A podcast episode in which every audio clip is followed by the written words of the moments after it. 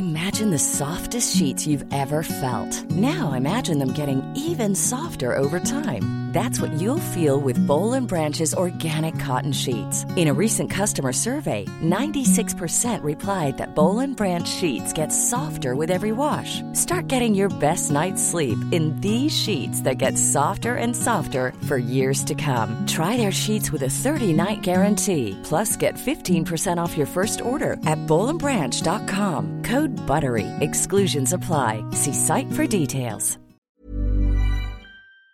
On est donc avec Anthony, avec Mathieu, qui ont répondu très sympathiquement à mon à mon appel. Euh, Alors Anthony, toi, tu as t'es arrivé par l'intermédiaire de d'Anne-Laure, qui est euh, une très bonne amie à moi et qui fait le podcast On the Verge, où tu t'es retrouvé euh, à raconter ton rapport à, au cul, hein, je crois, tout simplement. Hein. C'est ça, c'est ça, c'est ça, c'est ça. Et euh, donc je me suis retrouvé comme par hasard chez, à son boulot. Donc, Tiens, vas-y. euh. Non, non, c'est voilà, c'est un, un podcast ouais, que j'ai fait euh, il y a un an et demi. Donc voilà, j'ai gardé contact avec Anne-Laure euh, depuis parce que c'est une personne euh, vraiment super sympa. Elle savait que je faisais une vasectomie et donc quand elle a vu ta story, elle m'a dit eh, eh, vas-y.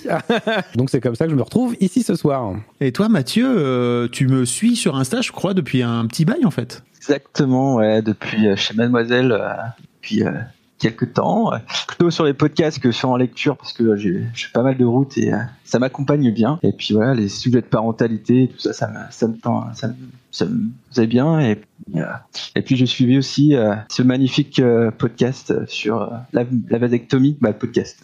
Cette interview, ce, ce fait marquant. Ah mon quand j'ai- raconté dans mon dans, dans l'histoire Ouais. de Daron, c'est ça? Ouais. Tout à fait. Quelle vie. Vous allez nous expliquer tous les deux comment vous en êtes venus à, à la vasectomie, mais je trouvais que c'était important de faire de faire ce de faire ce live ensemble ce soir parce que toute l'histoire est venue à la base d'un react que j'ai fait. Je sais pas si vous avez vu cette vidéo avec Joyka, qui est un gros YouTuber qui a plus de 4 millions d'abonnés et euh, qui raconte son opération de des testicules. Euh, il s'est fait opérer euh, en urgence de son testicule gauche, n'est-ce pas Il y a quelques semaines et il la raconte il le raconte sur sa chaîne YouTube et donc Mimi, qui est la rédac chef de Mademoiselle, a eu la très bonne idée de m'envoyer cette vidéo en me disant tu la regardes pas maintenant, tu la regardes en live, en react sur Twitch et tu vas voir ça va être marrant. Et effectivement c'était marrant. Et donc les, gens m'ont dit vas-y fais, fais donc fais donc un live sur la vasectomie. Et je me suis dit ouais, plutôt que de juste raconter mon histoire en plus qu'on a déjà entendu, ça serait cool d'avoir d'autres euh, d'autres sons de cloche. Donc merci beaucoup les gars d'être là, c'est vraiment cool. Euh, on va passer une bonne soirée. Toi-même tu stream. C'est le moment de placer un petit euh, un petit big up pour euh, pour ta chaîne quoi. Ah bah voilà, je stream, je, je fais du jeu vidéo, moi, je, je, je ne fais pas de podcast. Et mon ma petite chaîne s'appelle Tony Hob, T O N I O B. Je, suis, c'est je suis drôle. Tony Hobb parce que moi j'avais vu Tony Obé. Alors, c'est à l'origine, mon pseudo se lisait Tony Obé, mais tout le monde l'a lu Tony Hob, donc à un moment j'ai changé. Euh, voilà. Ok, moi je me disais le mec s'appelle Tonio B, tu vois, comme euh, genre les Comme sopranos quoi. Benebi. Comme Benebi, allez. C'est ouais, vieille ref. Je suis de cette époque. Bah, je suis vieux. Hein. Écoute, euh, c'est bien. hein. Avant d'aller plus loin, je voudrais vous parler de ce. Ah, on attend les effets Go. On, on attend les effets Go XLR. Allez, let's go. Il n'y en aura pas, il n'y en aura pas. Franchement, euh, voilà, me, me cherchez pas là-dessus, il n'y en aura pas. Waouh. Donc avant tout, je voudrais vous, vous parler un petit peu de professionnalisme. Je voudrais vous parler de ce livre que vous voyez à l'envers parce que je n'ai pas réussi à retourner ma caméra, mais bref, vous avez l'idée. Vous arrivez à lire si vous avez, si vous avez des miroirs dans les yeux. Ça s'appelle Opération vasectomie. C'est d'une euh, chercheuse en fait qui s'appelle Elodie Serna aux éditions Libertalia et je suis tombé dessus un peu par hasard euh, dans ma librairie quartier là à Paris. Euh, apparemment, c'est une, une maison d'édition euh, qui, qui qui a Montreuil euh, dans dans la banlieue parisienne donc. Et en fait, euh, elle raconte euh, dans ce bouquin ce qu'on appelle euh, ce qu'elle appelle l'histoire intime et politique d'une contraception au masculin. Je lui avais proposé de venir en fait en introduction de d'avoir euh, avant d'avoir ces, ces deux trubillons là pour avoir un peu pour qu'elle puisse mettre un peu de, de contexte professionnel de façon un peu scientifique quoi et qu'on vienne pas juste raconter oh nous on est passé sur le billard euh, snip snip etc enfin tu vois un peu de T'es en sérieux train quoi de dire dans- qu'on n'est pas professionnel, quoi. C'est ça. Je sais me pas. casse, je me, je me casse. on se lève et on se casse. Et là, Célodie n'était pas là, mais elle m'a proposé qu'on fasse euh, peut-être une interview ensemble hors euh, hors live. Je pourrais vous mettre à disposition, par exemple, dans, dans le podcast, par exemple, l'histoire de mec, parce que euh, l'histoire de la contraception. Enfin, j'ai j'ai pas tout lu encore le bouquin, mais j'ai lu euh, une centaine de pages, donc à peu près la moitié. Et, euh, en fait, l'histoire de, de la de la vasectomie est complètement dingue. La, la toute première fois qu'elle a été euh, qu'elle a été euh, faite, c'était en 1885 euh, en France par un mec qui s'appelle Félix Guyon. Et à l'époque, il l'utilisait plutôt de manière chirurgique pour soigner ce qui l'hypertrophie prostatique, donc une prostate prostate un peu trop grosse. Je te racontais ça un peu, Anthony, en, hors, live et tu me disais que ça devait être une boucherie. Je disais oui qu'effectivement ça devait bien marcher vu que le mec devait mourir deux semaines après, donc euh, d'une septicémie sûrement, donc euh, effectivement ça marchait. J'ai l'effet escompté atteint. Ouais, carrément.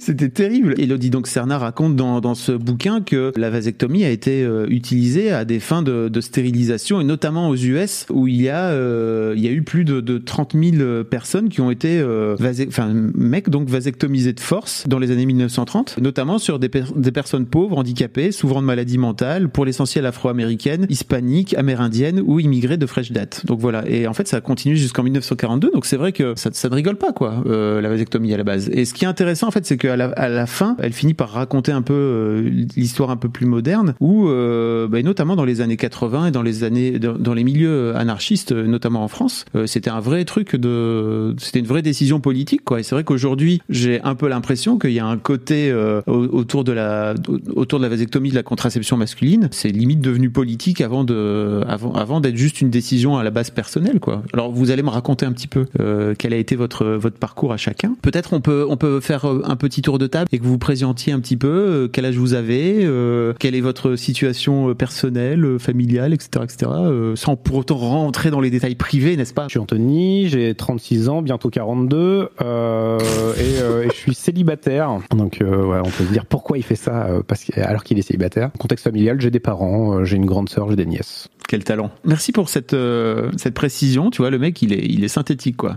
Et toi, Mathieu? Moi, j'ai 32 ans. Euh, je suis en couple, marié, avec deux enfants. Okay. Deux petits-enfants qui ont la plus vieille à un an et demi. Donc, ah oui encore tout et j'imagine que donc euh, ah oui la deuxième un an et demi ok j'étais en train de me ouais. dire ok la première un an et demi mec euh, t'as pas chômé non. quoi non non et, et, la et la première à quel âge? Trois ans et demi donc euh... ok T'as quand même pas chômé. T'as pas. Alors déjà, comment vous avez entendu parler pour la première fois euh, de la de la vasectomie? Moi, je pense que j'ai été, euh, j'ai regardé pendant de nombreuses années euh, le magazine de la santé sur France 5. Ok. Et, euh, et, et donc je pense que la, la, première fois où j'ai dû en entendre parler, euh, ça devait être là. Mais voilà, sans euh, sans forcément ramener ça à moi, tu vois. Enfin, c'est bon. voilà, je, je savais qu'il y avait un truc qui existait, quoi. Et après, ouais, c'est quand quand j'en suis venu au féminisme. Voilà, tu parlais un peu politique. Quand j'en suis venu un peu au féminisme où effectivement tu te poses des questions et tu te dis est-ce que la contraception c'est que une histoire de, de nana ou est-ce qu'il y a moyen de faire quelque chose? Donc voilà après c'est là que j'ai commencé à gratter un peu plus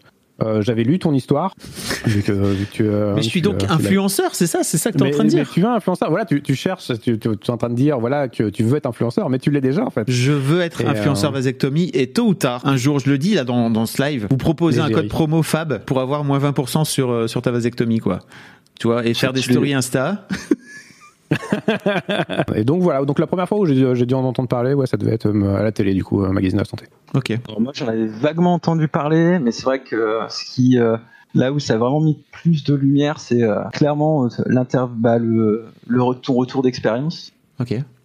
Encore. Et moi c'était un questionnement autour de pareil de la contraception, euh, tout ce qui est hormonal, euh, surtout pour, pour ma compagne, et comment on peut reprendre les choses en main de mon côté quoi. Ok.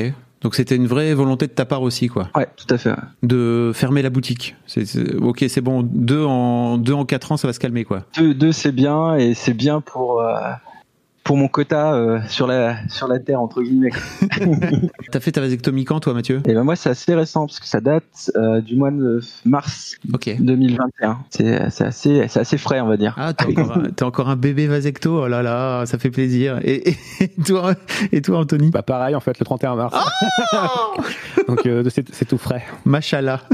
si vous avez vu mon histoire, vous la connaissez, les mecs. Mais pour expliquer un petit peu moi mon truc, je crois que la première fois que j'ai entendu parler de vasectomie, je crois qu'en plus c'était dans cette série euh, avec David Duchovny, euh, qui est assez inégale d'une manière générale, qui s'appelle Californication, où je crois que dans la saison 2 ou la saison 3, au tout début, il fait une vasectomie dans le, genre le premier épisode, et ça dure vraiment 10 minutes. Et si tu veux, j'avais ce truc où je me suis dit, mais putain, pourquoi, qu'est-ce qu'il fait? Et il était dans la, si je me souviens bien, dans la, dans la série, en plus, il était les pieds sur l'étrier, tu vois, en train de se faire snip snip, et en fait, il sort de là, et pendant tout l'épisode, le running gag, c'est qu'il marche un petit peu, tu vois, en canard, quoi. On, on va en reparler après, mais ça, ça, vous, ça doit vous parler. Et c'était, euh, je crois, en 2004 2014 ou un truc comme ça. Enfin, je sais même non, sans doute, sans doute plus tard parce que c'est, elle est vieille cette série en vrai. Et, et vu que t'en parles, ça me, ça me fait penser. Ils en parlent dans Scrubs aussi, bah, donc du coup qui est Ah. une série médicale. Mais dans Scrubs, euh, enfin c'est d'ailleurs euh, un, un truc assez drôle dans la série. Euh, le docteur Cox. Euh, se fait faire une vasectomie et en fait finalement sa femme change d'avis, elle reveut un gosse donc il se refait euh, dévasectomiser puis rebaptiser.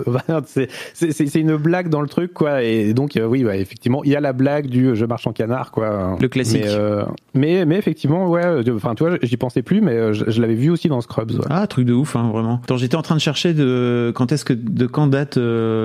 C'était 2008, on va dire fin des années 2000, euh, 2000-2010 quoi. Ça fait un petit bail. Moi, à la base, le truc. Alors, je sais pas trop. Vous allez me raconter un petit peu, mais moi, à la base, le truc, c'était vraiment de me dire que si un jour je refaisais ma vie d'une manière ou d'une autre, euh, je fermais la boutique, quoi, tu vois, et que, enfin, je sais pas. J'avais ce truc, cette intuition, en me disant, en fait, si demain je, fais une nouvelle, euh, j'ai une nouvelle histoire euh, avec une autre personne, j'ai pas envie que la question vienne sur le sur le tapis. Et en gros, bah voilà, t'auras t'auras simplement, je te préviens, t'as un chauve qui tire à blanc, quoi. Tu vois, ça fait partie vraiment du, package. Tout ça est inspiré de mon de l'histoire de mon propre euh, de mon pote là qui est qui est décédé il y a deux ans, où lui il s'est mis après son après son divorce avec une euh, nana qui avait, je crois, 17 ans de moins que lui, un truc comme ça. Et en fait, euh, il, se passait un truc entre eux parce que lui il lui disait très clairement, moi je veux plus d'enfants, tu vois, parce qu'il avait deux grands enfants en plus. Et elle, bien sûr, elle voulait des enfants. Et je crois qu'il y avait entre eux une sorte de, tu vois, de non-dit et de d'espoir que l'autre à un moment donné change d'avis, quoi, tu vois. Et je trouvais que c'était un peu un peu malsain entre eux. Et je m'étais dit, ok, bah moi vraiment, c'est un truc que je veux faire. Et donc euh,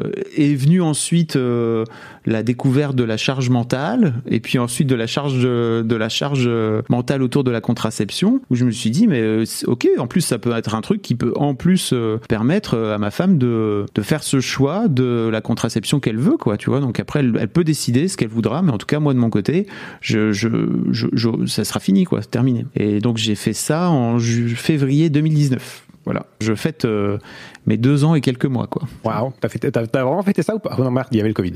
Ah, désolé.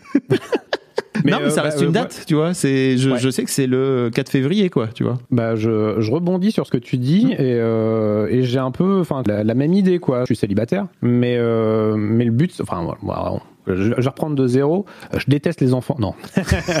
non le, le but à la base, moi, la vasectomie, c'est parce que justement, alors, on, on j'ai vu mon médecin généraliste là, il y a pas longtemps. Donc je lui ai dit, bah ça y est, au fait, j'ai fait la vasectomie. Ça faisait longtemps que je l'ai pas vu mon médecin. Et euh, il me dit, ah d'accord. Donc euh, donc euh, voilà, c'est, euh, on s'était vraiment euh, décidé tout ça. Je fais ouais. ouais. Il me dit, euh, donc vous détestez les gosses? Et je dis au contraire en fait. Enfin c'est euh, non, c'est, le contraire. J'aime vraiment les gosses et je pense qu'aujourd'hui, vu le contexte euh, mondial dans lequel on est, et euh, montée du fascisme et compagnie, euh, je trouve ça super égoïste en fait de faire des gamins aujourd'hui. Après, voilà, chacun, chacun est libre de faire comme il veut. Mais euh, perso, alors en rajouter, ça, me pose problème. Et du coup, dans une relation, c'est ce que tu disais, tu vois, dans une relation, il y a toujours un truc, peut-être qu'il va changer d'avis, peut-être qu'il y a quelque chose. Et donc, en fait, le, le passage à la vasectomie, moi, c'était vraiment euh, une histoire aussi de dire, ça y est, c'est fini, quoi. Donc, à partir de maintenant, si je rencontre quelqu'un, euh, c'est, euh, c'est bah d'ailleurs, enfin voilà, je suis inscrit sur un, site de rencontre et c'est écrit dedans, c'est euh, je, ne serai pas le père de tes enfants, quoi, le père, enfin le père biologique de tes enfants. Et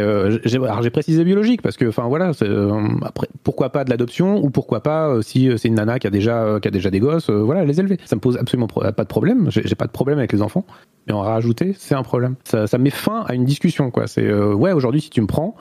Euh, bah, je suis, je suis chauve et je tire à blanc. Rejoint aussi là-dessus. ça peut être une manière de dire voilà la discussion. Enfin, il y aura pas de discussion finalement parce que il y a, euh, tu te poseras pas la question de est-ce qu'il y a moyen de le faire changer d'avis? Ça sera pas possible quoi. Mathieu, de ton côté? Moi, de mon côté, euh, c'est vrai que il y avait la, le- la charge contraceptive. Je trouvais ça hyper, euh, hyper important de, la prendre aussi de mon côté. C'était, euh, c'est vraiment très, très important. Et puis le fait aussi, oui, de pas faire, euh, en tout cas, de pas avoir la charge d'enfant euh, en plus entre guillemets. Euh, que deux, c'est déjà bien.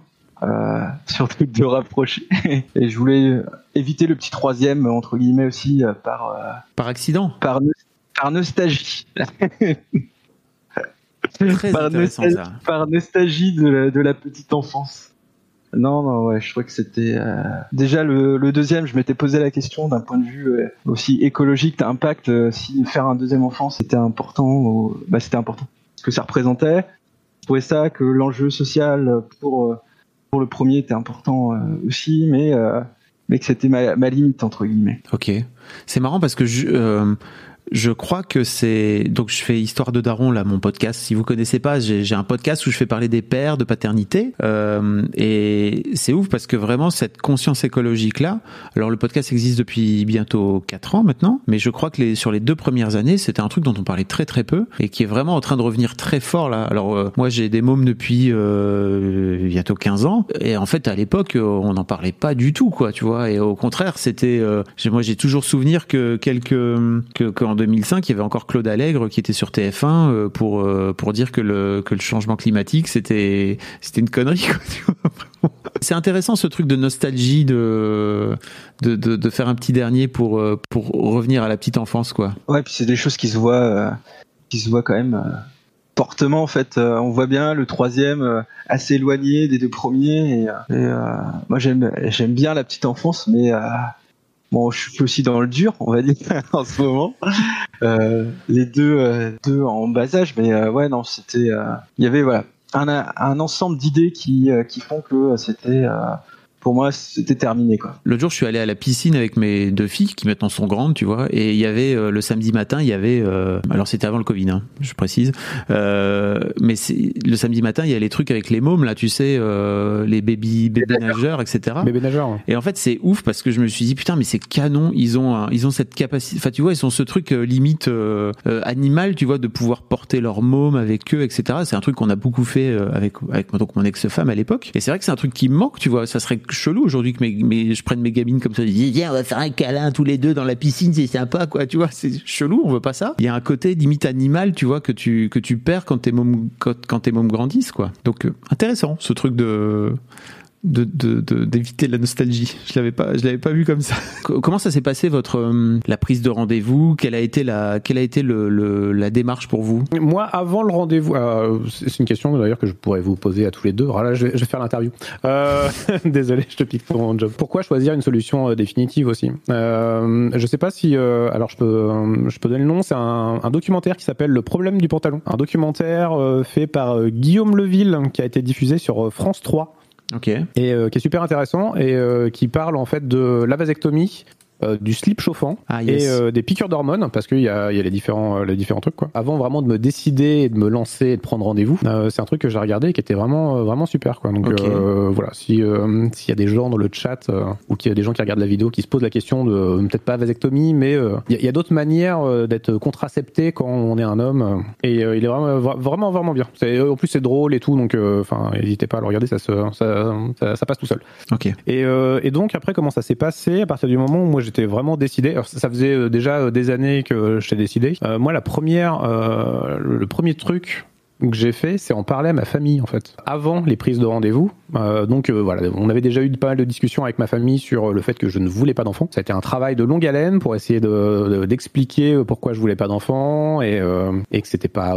pas grave. Mes parents ont eu beaucoup de mal à accepter ça parce que voilà, je suis le seul mec et le nom allait s'arrêter avec moi si jamais je ne faisais pas d'enfant, qui moi me pose aucun problème, mais bon, pour eux ça a été ce que je peux comprendre. Hein, pour eux ça a été un peu compliqué. Donc ça a été la, première partie voilà de la, de, de la vasectomie de la stérilisation, c'était ça en fait. En parler, euh, en à ma famille. Il y a, a ma, pour, la, petite anecdote, hein, ma mère qui, euh, qui un jour m'a dit, euh, tous les deux, on en, en parlait, et qui m'a dit, euh, tu pourrais quand même faire un enfant pour nous faire plaisir. Hein. Ouais, ouais, j'ai eu un peu cette réaction-là, tu vois. On me dit, mais tu fais pas un enfant pour faire plaisir, quoi. Je pas. pour qu'on soit grands-parents, quoi, tu vois. C'est bon. Surtout pas pour faire, surtout pas pour faire plaisir à ma mère, quoi. Faire un gosse pour faire plaisir à ma mère, quoi. C'était un peu, c'était un peu chelou. Euh, mais en plus, ils sont grands-parents. Enfin, tu vois, j'ai ah, deux oui, nièces qui sont adorables et tout. Donc c'était, euh, voilà, ils sont grands-parents et ils sont très contents, quoi. Donc c'était même pas, même pas cette question-là. Ok. Et donc ouais, quand j'étais vraiment, et donc après voilà, j'ai parlé vasectomie. Donc premier euh, premier truc, c'est je ne veux pas d'enfant. Deuxième, c'est en plus, ça va être définitif parce que vasectomie quoi. Donc là ils ont ils ont eu du mal, ils ont encore du mal d'ailleurs. Euh, c'est tabou, enfin faut faut pas en parler quoi. Et sinon après, quand je me suis décidé, euh, j'ai essayé de regarder où c'était possible parce que j'en avais parlé à mon médecin généraliste. Et mon médecin généraliste, quand, donc ça, ça date, j'avais peut-être 33 ans, ouais. Donc j'avais fait faire un papier, il m'avait dit mais vous avez des enfants? Je fais bah non. Elle me dit ah, il m'avait quand même fait un petit papier en disant voilà j'ai vu euh, j'ai vu Anthony aujourd'hui en consultation, il m'a parlé de la vasectomie. Je, je vois pas de, de problème physique qui ferait que euh, ça, serait chiant quoi. Mais euh. et donc après ça a pris du temps, ça il y a eu le Covid qui est passé par là et tout.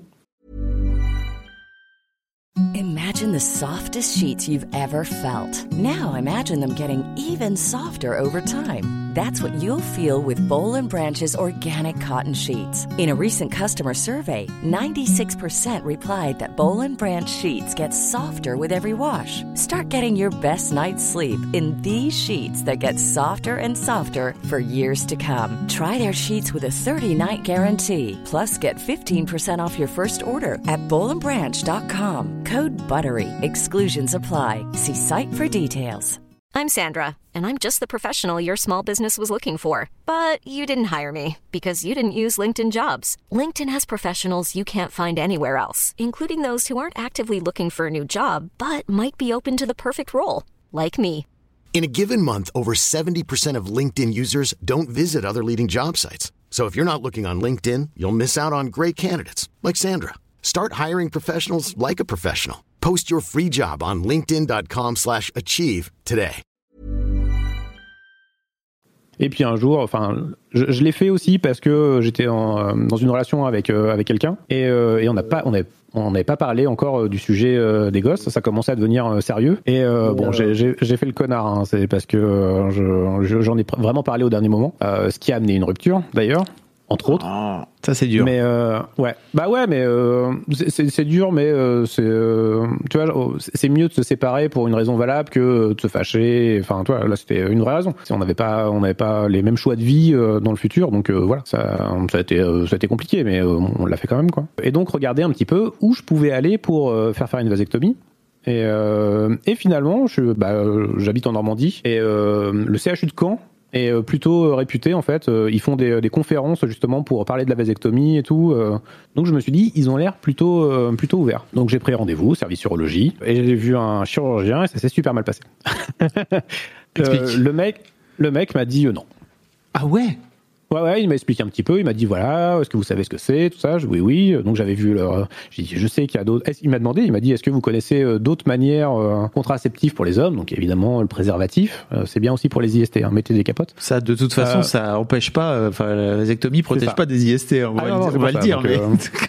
euh, Mais voilà, ça, permet de protéger aussi des bébés quand on veut pas. Euh, ça marche pour plein de choses, c'est bien. Et donc voilà, j'ai parlé effectivement des slips chauffants qui ne sont pas des slips chauffants, mais qui remontent les testicules et qui font que les testicules du coup sont à trop de température et ne font plus de, euh, de spermatozoïdes. Euh, des injections, mais les injections c'est bien, mais ça coûte cher et c'est pas définitif. Et je voulais vraiment quelque chose de définitif. Donc je lui ai bien montré que voilà, je m'étais renseigné et tout. Et le mec m'a dit non, non, vous avez pas eu d'enfant, vous êtes trop jeune. euh, donc euh, moi, je, moi je refuse parce que de toute façon, quand vous aurez 40 ans et que vous trouverez une nanette de 20 ans, bon tu vois, euh, Ah. euh, vous changerez d'avis. Et là, je fais, ok, donc ton plan dans la vie, c'est ça, c'est d'avoir 40 balais et de taper une année de 20 ans. Bon, bah. Donc, euh, donc ça l'a pas fait, quoi, parce que, enfin, le mec me sort un, truc comme ça. Je, non, mais, euh, il me dit, par contre, euh, j'ai l'obligation, enfin, non, il m'a dit, par contre, si vous voulez, je peux vous proposer euh, un rendez-vous avec un de mes collègues. Et bon, c'est rigolo parce que après, j'ai un peu discuté avec d'autres gens et il a l'obligation de le faire, en fait. Si lui refuse, il a l'obligation de te présenter un autre collègue. Et, donc, voilà, alors j'ai attendu parce que c'était un mois après, il a fallu que je reprenne rendez-vous, c'était un mois après. Et suis retourné et euh, contact super avec l'autre chirurgien. Et euh, donc finalement, euh, j'étais plutôt gagnant. Et lui, il m'a dit, bah voilà quoi, je vois bien que votre décision elle est prise, que vous vous êtes renseigné sur toutes les techniques qu'il pouvait y avoir. Vous m'avez l'air, vous m'avez l'air bien dans votre tête. Euh, c'est pour moi, c'est ok quoi. Non mais euh, donc euh, donc voilà. Après, il y a le délai légal et puis bah, Le délai légal Mais- qui est de 4 mois, il faut le dire. de 4 mois, ouais. Je me suis renseigné. La, la vasectomie n'était pas légale en France euh, avant 2001. Ah ouais. C'était considéré comme une mutilation, euh, comme une mutilation quoi, corporelle. Aujourd'hui, simplement, il te, la, la loi t'oblige à, à respecter un délai de réflexion de 4 mois. Euh, donc entre le, ton premier, entre le premier rendez-vous chez le, chez le chirurgien, comme celui que tu viens, que as eu là, et, et l'in- et l'intervention. Donc euh, il faut quand même le savoir, c'est que euh, je, le- je le raconterai un petit peu après, mais pour moi, ça a été un gros frein. C'est-à-dire que je crois que si j'étais venu le jour même et que je leur avais dit bon que je lui avais dit écoute j'ai deux enfants mec euh, qui sont des grandes personnes euh, et en fait j'en veux plus maintenant euh, et qui m'avait dit ok pas de problème baisse ton slip let's go snip snip tu vois. Je crois que vraiment ça se serait fait comme ça quoi. J'aurais même pas eu le temps de réfléchir parce que j'avais pris ma décision en fait tu vois. Mais c'était plutôt l'idée à un moment donné après de se faire couper les couilles qui me enfin c'est pas ça se passe pas comme ça hein, c'est pas une c'est pas une castration hein, c'est pas une ablation des testicules mais c'est c'est pour l'image n'est-ce pas? Non, non, ils prennent deux pierres, ils le font avec deux pierres. Faut rassurer les gens. euh, Allez-y, hein, c'est parfait. C'est super, on adore. C'est pour ça d'ailleurs qu'on vient, qu'on vient témoigner aujourd'hui.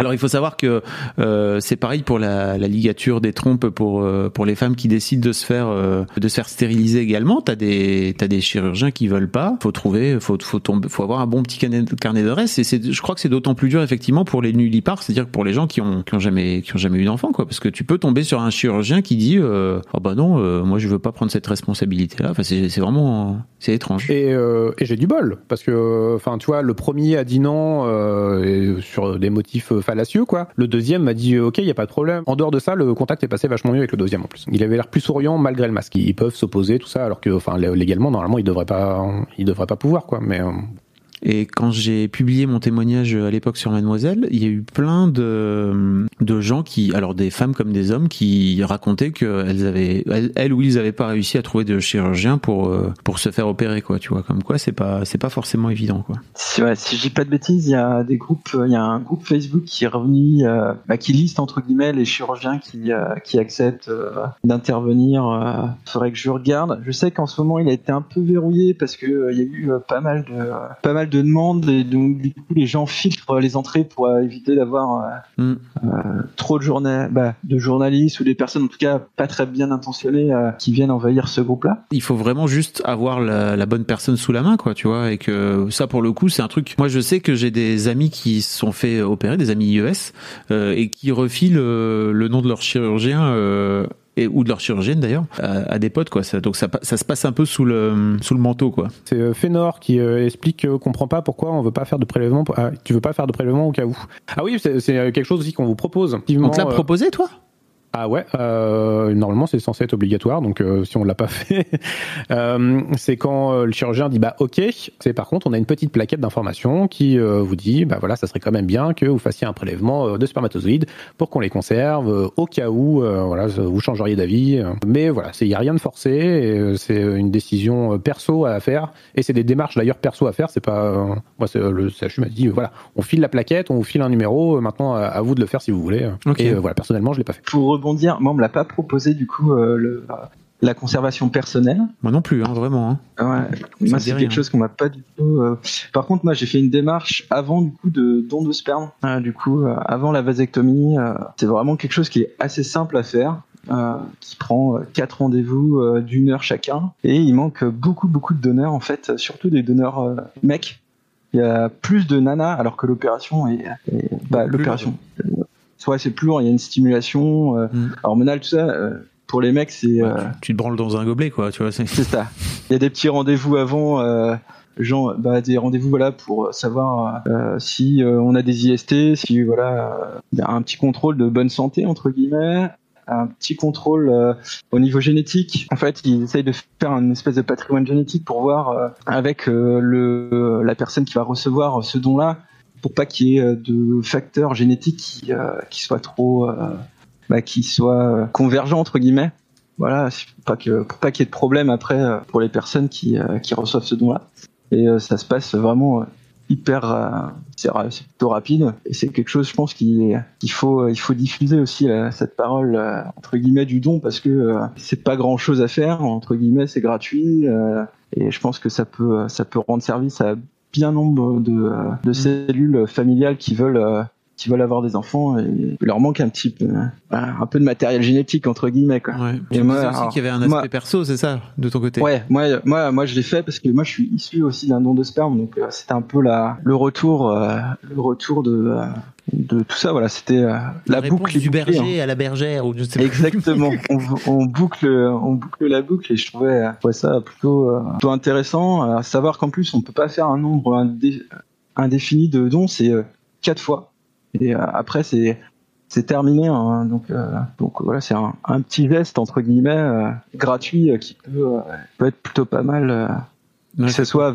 avant vasectomie ou, pas quoi. Oui, t'es pas obligé de le faire avant une vasectomie. Tu peux le faire euh, si même si tu décides de pas te faire vasectomiser. Quoi. Ça, tout à fait. Après, déjà, de toute façon, c'est mort. Hein, mais après, c'est plus compliqué.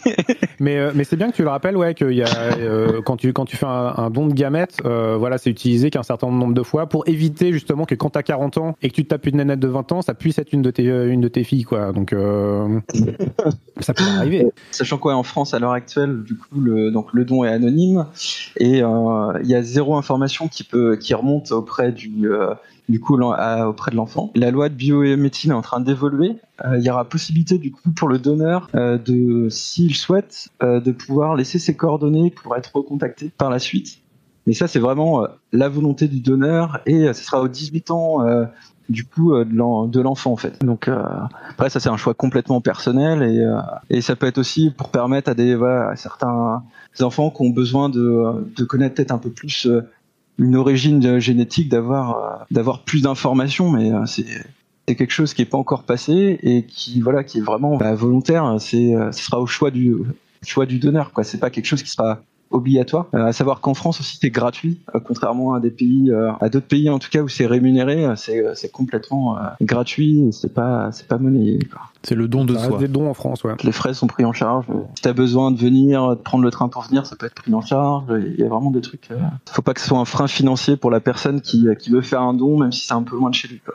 Ok, non mais c'est ok. Bah merci en tout cas de, de poser de poser ça là, c'est cool euh, de, de se rendre compte en plus que pour toi il y avait aussi une dimension euh, personnelle euh, de, de pouvoir rendre ça. Mais effectivement, moi, en y réfléchissant un peu, je me dis mais ça me, je crois pas que j'ai qui, m'est- proposé, tu vois, de, de garder mon de garder mon sperme ou de, enfin même pas de garder mon sperme, en fait de le donner parce que c'est différent en fait parce que pour moi peut-être il m'a dit est-ce que vous voulez garder un échantillon, mais en fait pour moi la la démarche n'est pas la même. S'il m'avait dit vous avez la possibilité aujourd'hui de faire un don de sperme, euh, mais ça, ça m'est même pas venu à l'esprit, tu vois, c'était il y a deux ans en plus. Euh, S'il m'avait dit bah vous avez cette possibilité là de le faire, je crois qu'en fait en vrai je l'aurais fait quoi, tu vois, c'est pas c'est- c'est c'est pas très très compliqué comme tu dis. Euh, en revanche de, de garder du sperme euh, à moi perso euh, au chaud pour euh, si un jour je change d'avis, ça ça c'est sûr et non que j'ai dit non, tu vois. Enfin, au froid, au froid du coup. Au froid. Tu le gardes, tu gardes choses. euh, plutôt que de payer, parce que ça, ça coûte cher en plus hein, de le faire conserver. Et, Ah oui, oui, c'est vrai, J'en ai oui. fait à la, j'en ai fait à la maison dans des petits, euh, dans les petits cubes. euh, ça fait- Ça sert à l'apéro. C'est ça. Bah, faut pas le confondre. Faut pas le se tromper. L'apéro avec les glaçons, quoi. Comment c'est et donc euh, euh, toi Mathieu de ton côté co- comment ça s'est passé avec le avec le chirurgien? Avec le chien, alors euh, petite info assez assez fun entre guillemets, qui m'a bloqué pendant pas mal de temps à aller sur la vasectomie, c'est que ma conjointe étant vétérinaire, j'ai pu assister à de nombreuses fois à du coup à des castrations. Et euh, c'est une image qui est très très loin de la vasectomie euh, chez l'humain, mais du coup ça m'a un peu bloqué. J'avais un peu cette image de, ma, de compagne en train d'exercer ce mouvement euh, chez, chez l'espèce, euh, bah, chez les chiens, les chats. ouais, c'est. J'ai dû, j'ai eu un petit gap mental à, à faire quoi.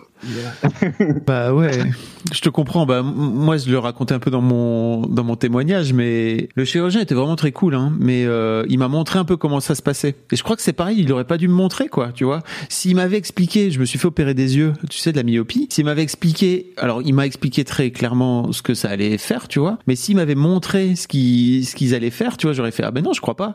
On va vous ouvrir la cornée, on va non, je, ça m'intéresse pas. Et là il m'a pris le canal déférent, tu vois. Il m'a fait, voyez, c'est là qu'on va, c'est là qu'on va couper. Il m'a tiré dessus. J'ai fait ah ah ah shit. non, ça ne m'intéresse. Finalement, je crois pas tout de suite, vraiment. Je sais pas comment ça s'est passé pour vous. Est-ce qu'ils vous ont mis en situation euh, Pas du tout. Alors moi du coup, euh, prise de rendez-vous assez facile. Euh, J'avais appelé le CHU euh, en public, mais ils le faisaient pas, donc je suis passé par une clinique privée. Pour autant, ils m'ont expliqué très vite fait les articles de loi, et puis ça a été. Euh, il m'a demandé si j'avais besoin de plus de précision, mais je m'étais plutôt bien renseigné, et donc du coup, euh, pas plus que ça. Et même sur le deuxième rendez-vous. euh, pour programmer l'opération, euh, moi j'ai pas eu de euh, pas eu de manipulation, on peut dire. Est-ce que c'était, je quoi. sais pas si c'était une façon Et- et- pour et lui- tu vois, je, je me suis demandé après, est-ce que c'était une façon comme une autre de venir dire, bah tu vois, je vais te montrer un petit peu à quoi ça ressemble, et donc l'air de rien peut-être te- de te dissuader un peu, quoi, tu vois, je sais pas. Pardon, je t'ai coupé. Ouais, mais même moi, ça m'a étonné du coup de pas, euh, voilà, de pas avoir de, euh, bah, qui, qu'on qu'on m'ausculte pas entre guillemets, et qu'on, j'étais, j'étais un peu étonné quoi. Et, euh, et juste, que, je veux peux pas Je spoiler. peux pas te montrer ma bite, comment ça? Qu'est-ce qui se passe? J'étais venu pour ça, moi, à la base. Mathieu, Mathieu qui arrive, qui baisse directement son ben, tu vois. euh, bah non, non, non, non Mais- habillez-vous quoi. Non mais c'est, c'est vrai que je faisais un peu le parallèle avec, euh, voilà, avec les, les gynécos où euh, très rapidement. Il peut y avoir voilà euh, une manip quoi. Là rien du tout quoi. Franchement euh, j'aurais fait en visio c'était la même quoi. Et ça m'a- ça m'avait un peu surpris. Je m'étais préparé psychologiquement quand même à dire euh, oui je suis un homme.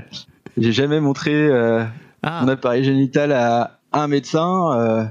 Ah ouais, jamais. ça y est, jamais. Si Ah, peut-être quand je- quand j'étais petit une fois, tu vois, quand euh, un médecin scolaire peut-être une fois où il te, il te vérifie quand t'es en quand tu dois être en CP, quand t'as 6-7 ans, euh, si euh, tout va bien, mais euh, sinon euh, rien du tout quoi. Pareil, ouais.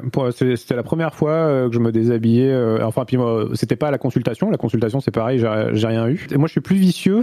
il m'a pas montré, il m'a pas expliqué. Moi, je suis plus vicieux. J'avais été voir des vidéos avant. Non, mais, Et euh, mais non, mais pourquoi mais, euh, mais si, mais moi, enfin, ce que je te dis euh, tout à l'heure, euh, voilà, c'est des années de magazines de la santé, hein, des, des trucs dégueulasses, j'en ai vu. et donc, je suis allé voir. Ben non, mais c'est c'est intéressant. C'est intéressant de les voir euh, faire une petite incision, sortir le canal déférent, le couper, c'est c'est trop rigolo. Donc, j'avais été voir avant. Donc, euh, finalement, voilà, qui m'ausculte pas et tout, euh, ça m'a, ça m'a pas trop dérangé. Quoi. Et et t'y es allé après ça? Ah bah ouais. Enfin, moi, je crois que j'y serais pas allé, hein, vraiment. J'ai globalement confiance en des gens qui font euh, 10 ans d'études pour arriver euh, à ce niveau-là, tu vois. Et, euh, donc euh, oui, ça, ça me pose, ça me posait pas de problème, quoi. C'est la première fois de ma vie d'adulte, ouais, que je me déshabillais devant euh, devant des médecins, quoi. Et euh, putain, et le jour de l'opération, il y a un paquet de gens qui sont entrés dans le bloc, donc je pense qu'il y a beaucoup de gens qui ont vu ma bite. J'étais anesthésie, je fais une anesthésie générale et donc du Oh. coup, Tu peux faire ça? Je euh, bah moi moi on m'a même pas proposé de faire en local, hein. c'était général euh, direct quoi. Ah là, j'avoue, je suis du- jaloux. Hein. Et, et du coup, je, je ne, je n'ai même pas d'image euh, que quelqu'un euh, regarde, euh, regarde mon appareil génital, quoi. Il n'y a rien du tout. T'es un peu triste, Et, non? euh, Presque, presque. J'espère qu'au, qu'au contrôle, euh, il va regarder quand même. Ah oui, c'est c'est vrai que vous c'est pas encore passé de ce fait-là pour vous. Non, ça, Ah, je vais vous spoiler spermogramme, c'est vrai, je suis bête.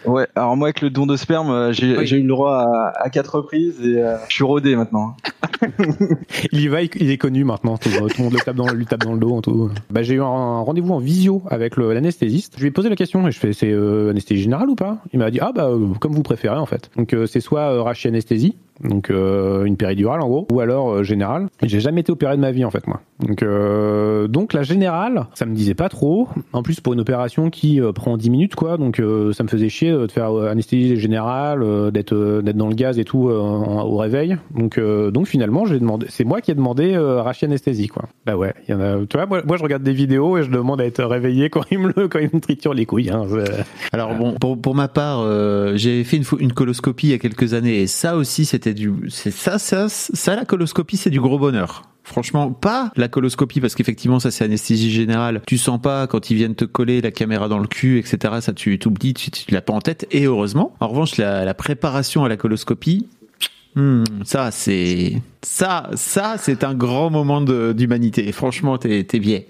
Mais bref, tout ça pour dire que moi, il m'a pas euh, proposé. Et en fait, à la fin même du truc, il m'a dit, mais on est bien d'accord que ça mérite pas vraiment une anesthésie générale, non En local, c'est bien. Aujourd'hui, je lui dirais non, mec. Franchement, est-ce que je peux, est-ce que je peux oublier? Est-ce que je peux euh, que ça peut sortir le, la sensation de t'es en train de me tirer sur les couilles, tu vois? Franchement, je le prends, j'achète tous les jours. Je sais pas, je sais pas comment tu l'as vécu toi, euh, Anthony, de ton côté, mais Mais tu, en plus, tu sais que j'avais euh, j'avais ce, ce truc parce que bon, j'ai regardé des vidéos, euh, mais en plus j'a- j'avais ton témoignage justement.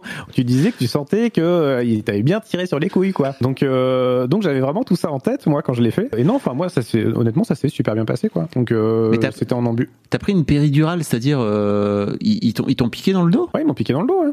Ah mais alors moi pas du tout. Hein. Moi il m'a moi il m'a vraiment local, local, quoi. moi il m'a piqué les couilles. Est-ce que t'as entendu de faire euh... Ça a fait claque à un moment ou pas? Putain, non mais il c'est, m'a il m'a euh, vraiment piqué les couilles. Hein. Et d'abord Ah. un côté, puis après de l'autre, quoi, tu vois. Ah ouais, d'accord. Ah on n'a pas, Ah, c'est ouf, non. on est trois, on n'a pas du tout le. Pas eu la même technique, ouais. Moi, j'ai eu juste un petit masque qui m'a, il m'a Oh, fait respirer et, et il m'a poussé un Alors truc toi, dans- j'ai presque envie de te dire, allez ça dégage Mathieu, allez hop, barre-toi. c'est- c'est- T'es pas un vrai, t'es pas un vrai, toi. Si, si t'as pas vécu le truc, mais euh, alors, ça, ça va peut-être vous faire marrer. Moi, c'est- honnêtement, c'était une bonne expérience. J'ai j'ai trouvé ça, j'ai trouvé ça fun. Et, pourtant, et pourtant, et pourtant, ça, com- ça commençait mal. En fait, le, chirurgien, qui m'avait vu finalement était pas dispo ce jour-là, donc j'avais peur en fait de me retrouver avec euh, le, premier connard euh, qui avait pas voulu, en me disant il va faire exprès de me charcuter ce con parce qu'il voulait pas, et pas du tout. Et euh, donc voilà, j'étais pris en charge par l'anesthésiste, mec super sympa. On est arrivé au bloc, donc pour moi c'était un petit peu impressionnant quoi. C'est la première fois que je me faisais opérer, donc première fois que je voyais un bloc et tout. Et donc bah, il commence à m'installer justement pour me faire pour me faire la, la rachianesthésie. Donc il y avait les infirmières et il y avait l'anesthésiste. Et il y a un mec qui débarque et qui me dit bah c'est moi qui vous opérez et vous avez de la chance, je suis le professeur. Donc moi j'ai même pas le chirurgien, j'ai été opéré par le, le Par le boss. Ouais, par le boss quoi. Ouais. Et euh, bon, euh, n'écoutant euh, que mon courage et, euh, et mon humour de merde, euh, donc lui très content dit voilà vous avez de la chance quand même, c'est c'est le professeur qui vous opère. Et moi je, moi de lui dire euh, bah peut-être je sais pas, peut-être que euh, peut-être que l'élève a dépassé le maître maintenant quoi. Et l'anesthés- l'anesthésiste me regarde, euh, commence à se marrer en me disant c'est le genre de truc qu'on dit après l'opération généralement. et l'infirmière qui était bidonnée à côté. Et le professeur n'a pas moufté, il a, ri- il a rien répondu à ça. Et euh, donc voilà, ils m'ont fait la, ils m'ont fait la piqûre. Après, ils ont testé si, euh, si j'avais des sensations dans les jambes. Donc j'avais plus du tout de sensations dans les jambes. Mais putain, mais merde. Donc ouais, Et, forcément, t'as rien senti. Alors, rien, pas totalement. Euh, ils ont mis le chant et euh, ils m'ont demandé si je voulais de la musique et j'ai dit bah non on peut discuter si vous êtes là. Euh, donc j'ai discuté un peu avec l'anesthésiste. Euh, ils me demandaient ils m'ont demandé ce que je faisais un peu dans la vie ce que j'aimais faire. Donc euh, j'ai parlé des jeux vidéo j'ai parlé de Twitch. Euh, il y a une infirmière qui m'a dit ah bah je regarde des streams sur Twitch et tout. Euh, donc elle- a pris mon nom et euh, le soir quand je suis rentré chez moi j'avais euh, un nouveau follow sur ma chaîne Twitch. Donc c'est l'une des rares personnes euh, qui a vu ma bite avant de voir mes streams. Euh, j'en suis très content. C'est comme ouais. Excuse-moi, je te coupe, mais c'est Joyka qui raconte justement dans sa vidéo, parce que lui, il a 4 millions et demi d'abonnés, si tu veux, que la meuf, il, il se retrouve euh, à poil total, si tu veux, à se faire balader dans dans, dans, dans les urgences, quoi. Et il y a cinq meufs et il dit, mais c'est sûr, en fait. Enfin, tu vois, il y en a une notamment qui lui fait une vanne sur. euh, alors, euh, je sais pas si vous avez vu cette vidéo euh, avec McFly et Cardito, où ils vont lui acheter une maison complètement niquée à Bizneuil, etc. La meuf, elle lui fait une ref là-dessus, et lui, il est là, ah putain, je viens de te dire que j'avais mal aux couilles. Et mais vraiment, c'est impossible, tu vois, dans leur vie de, de, de, de, de se retrouver dans des situations comme ça et de pas avoir. euh, Là, pour le coup, tu vois, toi, tu l'as fait à l'envers. Mais Ouais, c'était à l'envers. Moi, elle me connaissait pas. Je lui ai dit, allez-y, venez me voir. Donc, c'est pour ça que je vous dis, en fait, moi, j'ai passé un moment plutôt agréable. Euh, donc, voilà, on discutait, tout ça, avec l'anesthésiste, avec les infirmières. C'était euh, vraiment euh, bon enfant, quoi. Il y a des gens qui rentraient dans le blog. Donc, c'est pour ça que je dis que je pense qu'il y a beaucoup de gens. Il y a l'anesthésiste qui s'est excusé quand même en disant, je, je- je suis désolé, il y a beaucoup de gens qui, qui sont passés aujourd'hui. C'est pas grave, hein, je suis à poil, je suis à poil. Et à un moment, quand même, je trouvais que ça, ça commençait à durer. Il me semblait que c'était plus court que ça, quoi. Et, et je demande, je fais, ça se passe bien Et euh, donc j'avais, moi j'avais le champ stérile, j'étais allongé, j'avais le champ stérile en fait, donc je voyais pas du tout euh, ce qui se passait quoi. Et le professeur du coup qui me dit, ah on a eu un petit problème. Et euh, il me dit, euh, en fait il y a la, la pince qui, qui tient le canal, parce que c'est un peu élastique ces conneries là en fait. C'est euh, la pince qui tient le canal en fait à, euh, à lâcher. Et donc vu que c'est élastique, le canal a fait, piou je rentre. Donc il, il me dit, euh, on est en train d'essayer de le retrouver quoi. Donc voilà, donc c'est pour ça que je sentais que ça tirait un petit peu, mais c'était enfin c'était pas douloureux en fait. J'ai pas j'ai jamais eu enfin j'ai pas eu mal du tout, mais euh, effectivement on sent bah c'est ce que c'est ce que tu- bah, t'expliquais en, en fait Fab, c'est euh, tu, tu sens la- la- un peu la traction. Euh, T'as pas de t'as pas de douleur, mais tu sens qu'il y a un truc qui est tiré quoi. Et donc voilà, ils ont réussi euh, ils ont réussi à le retrouver, tout cautérisé, à tout suturer, et à tout remettre à l'intérieur euh, dans le bon ordre. Ce qui est une bonne nouvelle. Ouais. Enfin, moi, voilà, l'expérience, j'en ai eu une bonne expérience en fait, parce que bah, le, le personnel soignant était vraiment adorable du début à la fin. Vraiment, tout le monde était super sympa. Pendant le bloc, ça s'est plutôt bien passé. Truc rigolo euh, d'être euh, complètement paralysé euh, des membres inférieurs, c'est qu'on sort du bloc et l'anesthésiste me dit, bah allez-y, essayez de, bouger les doigts de pied. Alors, je, me concentre, j'y arrive pas. Je dis, bah non, ça marche pas. Il me dit, allez-y, essayez de soulever le genou. Je dis, bah non, ça marche pas non plus. Et là, il me dit, si, si, enfin, levez-vous un petit peu, quoi. Et, j'avais le genou plié à 90 degrés. En fait, on ne sent absolument plus rien, mais par contre, on peut toujours contrôler ses mouvements, quoi.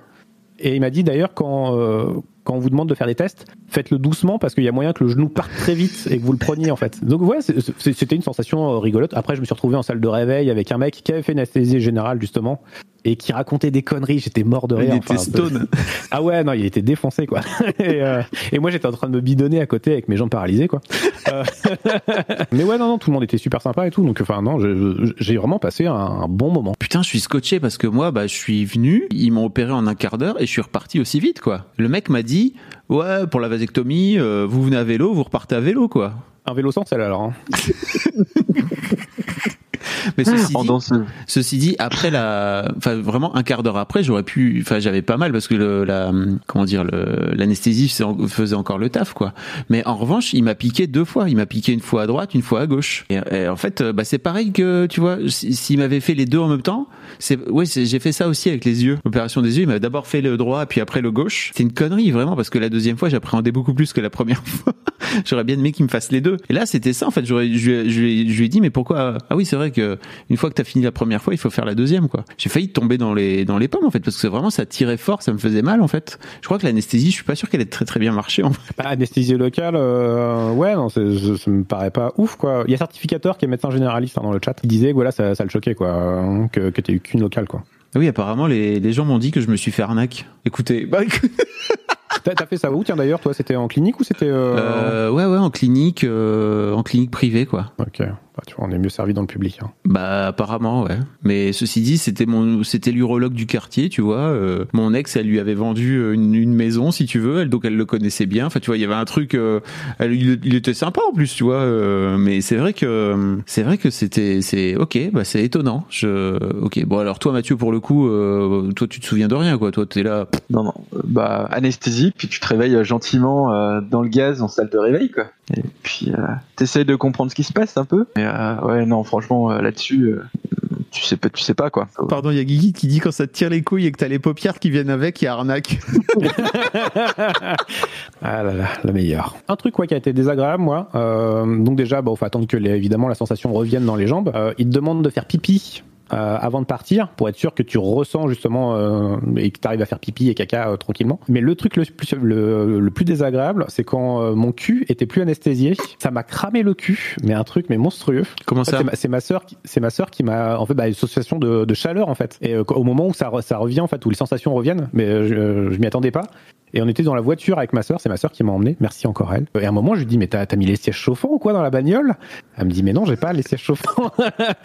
et j'ai le cul qui m'a brûlé mais pendant 20 minutes. Ça, ça a été le seul moment vraiment désagréable en fait. C'est c'est le cul qui me brûlait dans la dans la bagnole quand tout est revenu quoi. C'est vrai qu'il y a Guigui qui demande est-ce que Mathieu, tu t'es touché les couilles pour voir s'ils étaient encore là? Non, mais j'ai regardé quand même. Quand je suis rentré, euh, quand je suis retourné dans, dans la chambre, euh, j'ai dit euh, qu'est-ce qu'ils m'ont fait? À y repenser, je sais pas si euh, bah, la- l'anesthésie générale c'était bien.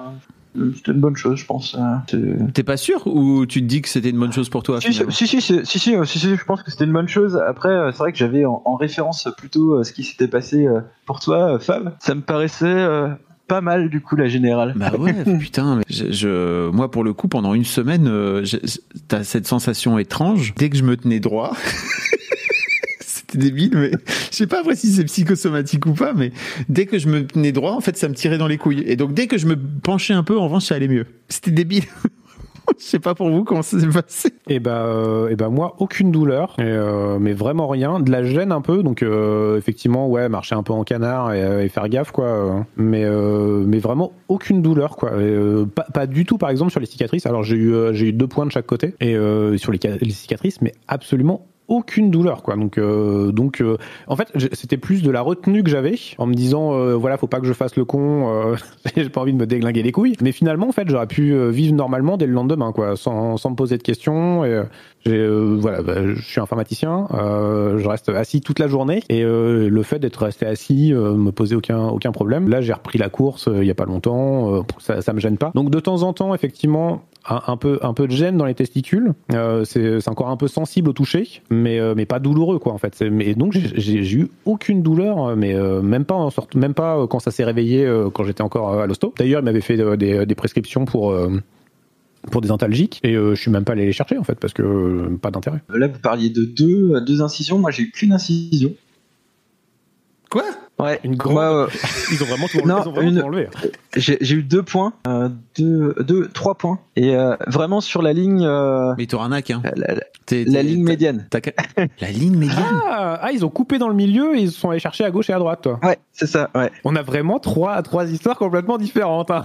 Ah, c'est génial. Ah oui, parce qu'en fait, j'imagine que c'est plus simple, t'es endormi. Bah, tu vois, c'est. Ah, je pense que du coup, c'est plus simple pour eux pour bosser. Ouais, je pense. Mais je pense qu'il existe aussi euh, différentes techniques. euh, le, le canal, ils viennent le fixer après. Bah, les, euh, les canaux, du coup, ils viennent les fixer. Euh, et donc, je pense que voilà, le fait d'avoir un seul, un seul endroit fixé, c'est peut-être aussi. euh, une méthode qui leur convient mieux en tout cas. Il y a moins de fils aussi.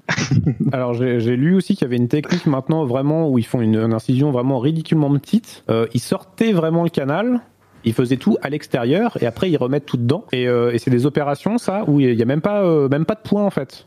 parce que l'incision est tellement petite que ça se referme naturellement et qu'il n'y a pas de problème. euh, Enfin, il y a moins de problèmes parce que voilà, mettre un fil, bon, ça peut entraîner des problèmes quand même. Le, le truc est tellement petit que derrière vous avez même pas de suture quoi.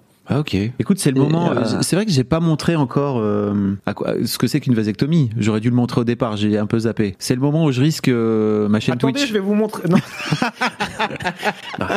C'est pas ma chaîne, c'est pas grave. c'est pas grave, je peux là. Peut-être je risque le ban. Hein. On sait pas. Voilà. Mais voilà à quoi ça ressemble. Euh, une, une vasectomie, c'est que en gros il y a le zizi, n'est-ce pas, les testicules, et là c'est ce qu'on appelle les canaux déférents qui remontent euh, au-dessus de la vessie jusqu'à la prostate et qui redescendent après dans l'urètre. Et donc ils viennent couper ces deux canaux, n'est-ce pas? Ce qui fait que euh, il faut bien expliquer aux gens qui souhaitent continuer à éjaculer avec force, virilité, n'est-ce pas, que euh, le, le, le sperme reste euh, ne bouge pas en fait parce que en gros les spermatozoïdes c'est que 3% du liquide euh, spermatique n'est-ce pas? C'est c'est vraiment très très peu de un très petit pourcentage. On reste très viril euh, après la vasectomie. Aucun problème de virilité.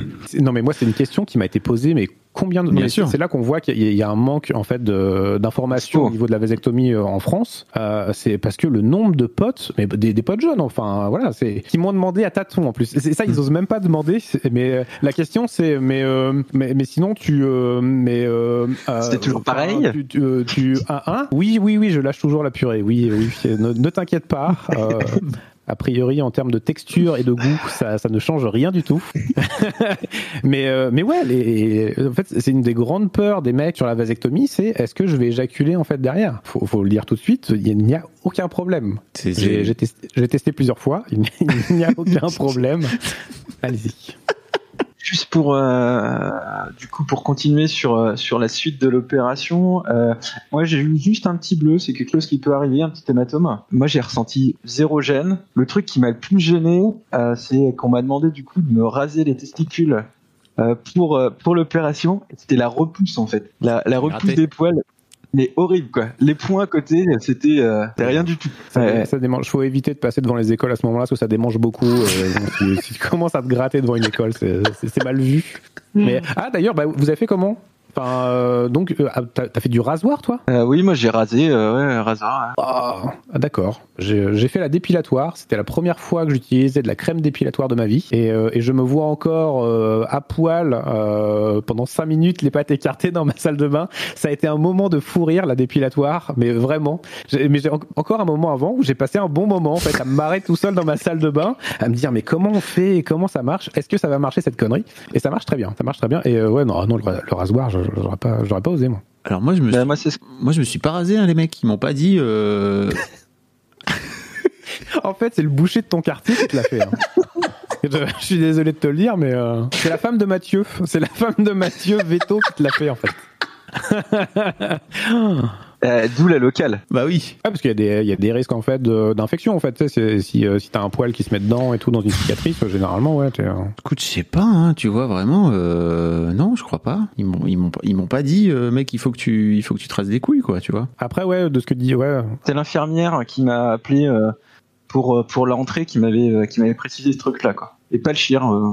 Moi, je suis à la pharmacie, et puis euh, je- je- donc j'avais euh, la bétadine à récupérer. Hum, on adore Ah, ah t'es passé quand même à la bétadine. ah bah oui l'infirmière Ah, même. L'infirmière, je suis arrivé euh, à poil, l'infirmière qui commence à me, à me badigeonner la tub, tu vois, de bétadine et tout, et qui me dit euh, ah il fait beau hein, euh, comment ça c'est, vous êtes venu comment? Vous êtes vraiment en train de me, demander comment ça se passe.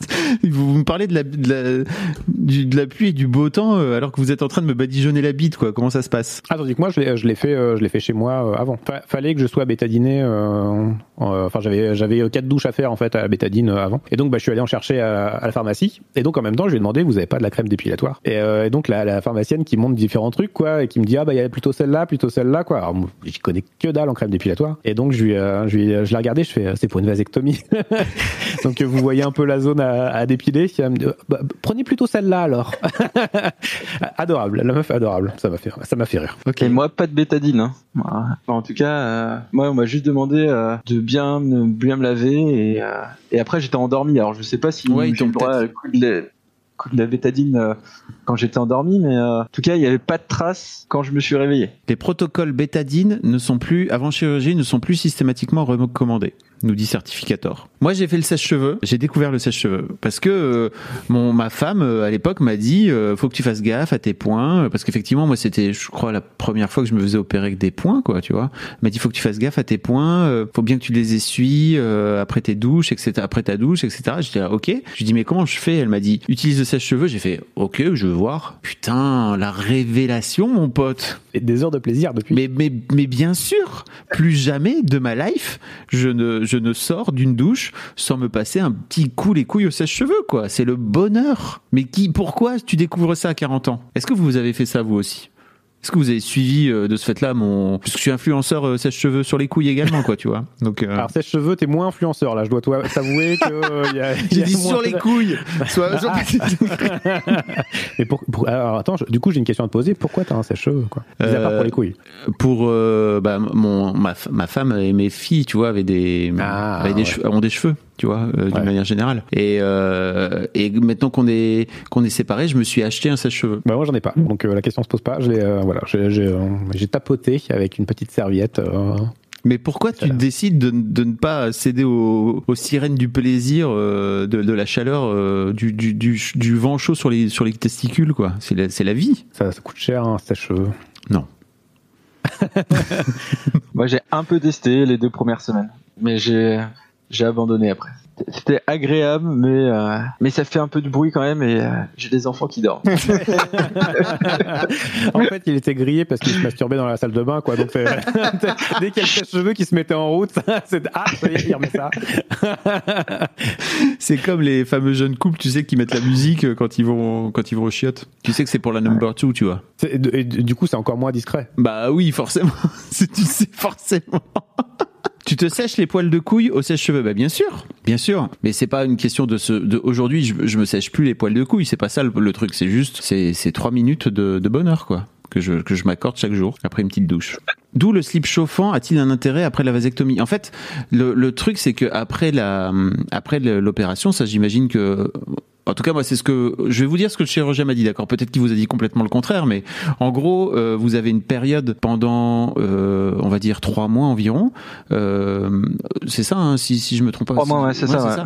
ouais. Où euh, en fait, vous avez encore la possibilité d'avoir euh, des, des spermatozoïdes qui traînent en fait dans votre dans votre organisme d'une manière générale, qui traînent dans votre urètre, bref, qui traînent, qui traînent. Prostate en fait surtout. Prostate, effectivement. Dans la prostate en fait, parce que du coup, c'est c'est ça, les spermatozoïdes vont dans la prostate et c'est là que ça fait le petit mélange et après que ça part dans, en éjaculat quoi. Merci, euh, merci Mathieu pour euh, pour cette précision. Et donc euh, pendant trois mois, il faut euh, surtout bien faire gaffe à, à, à utiliser un autre moyen de contraception ou à utiliser un moyen de contraception que vous aviez auparavant, quoi, Euh, parce que euh, il y a il y a encore une possibilité pendant trois mois de de, de de de se reproduire, quoi, tout simplement. Et donc là, à ce moment-là, peut-être que le slip chauffant marche, mais je vous avoue que je connais pas assez bien le slip chauffant Non, parce que je non, crois que c'est le- plusieurs c'est plusieurs semaines, c'est ça, Ça, de ça met ça met trois mois justement. Ah oui, bah. Euh, en fait, c'est ça. C'est le délai. Enfin, c'est le c'est euh, la, la, la durée de vie des spermatozoïdes. Donc euh, c'est pour ça que le, le slip chauffant, oui, à partir du moment où tu le mets, c'est trois mois pour devenir stérile. À partir du moment où t'arrêtes, euh, bah direct, euh, tu tu l'es plus quoi. Donc euh, Je me fais troller par tes par tes viewers quoi tu vois c'est du énième degré c'est du énième degré cette histoire de slip chauffant mais en plus c'est un vrai truc c'est-à-dire que le, le vrai drame de ce de ce modèle de ce système de contraception c'est que ça passe pour une blague à ce moment-là ce que je vais faire c'est que je vais faire un autre live avec ce avec ce mec. Qui a une une association qui est géniale qui s'appelle Garcon euh, qui fait la promotion du slip chauffant et qui lui l'utilise depuis des années et qui explique euh, qui est c'est tout bien cadré en fait. Vraiment le truc marche le truc fonctionne. Simplement contrairement à la à la vasectomie c'est pas c'est pas définitif quoi. Mais effectivement le, le- quand- dès que tu utilises le terme slip chauffant les gens ils disent ok c'est c'est de la magie noire quoi tu vois. Donc forcément on lui fait pas confiance quoi. Ceci dit il y a pas mal de femmes qui aujourd'hui décident de, de de gérer leur contraception avec la lune euh, et avec leur salive si tu veux. Donc moi à un moment donné je me dis bon euh, pourquoi pas un slip chauffant quoi tu vois Est-ce que c'est le moment où je parle euh, de ma petite histoire un petit peu euh, un petit peu bizarre ou pas? Ri- Rien qui ne va te faire ban de Twitch, rassure-toi.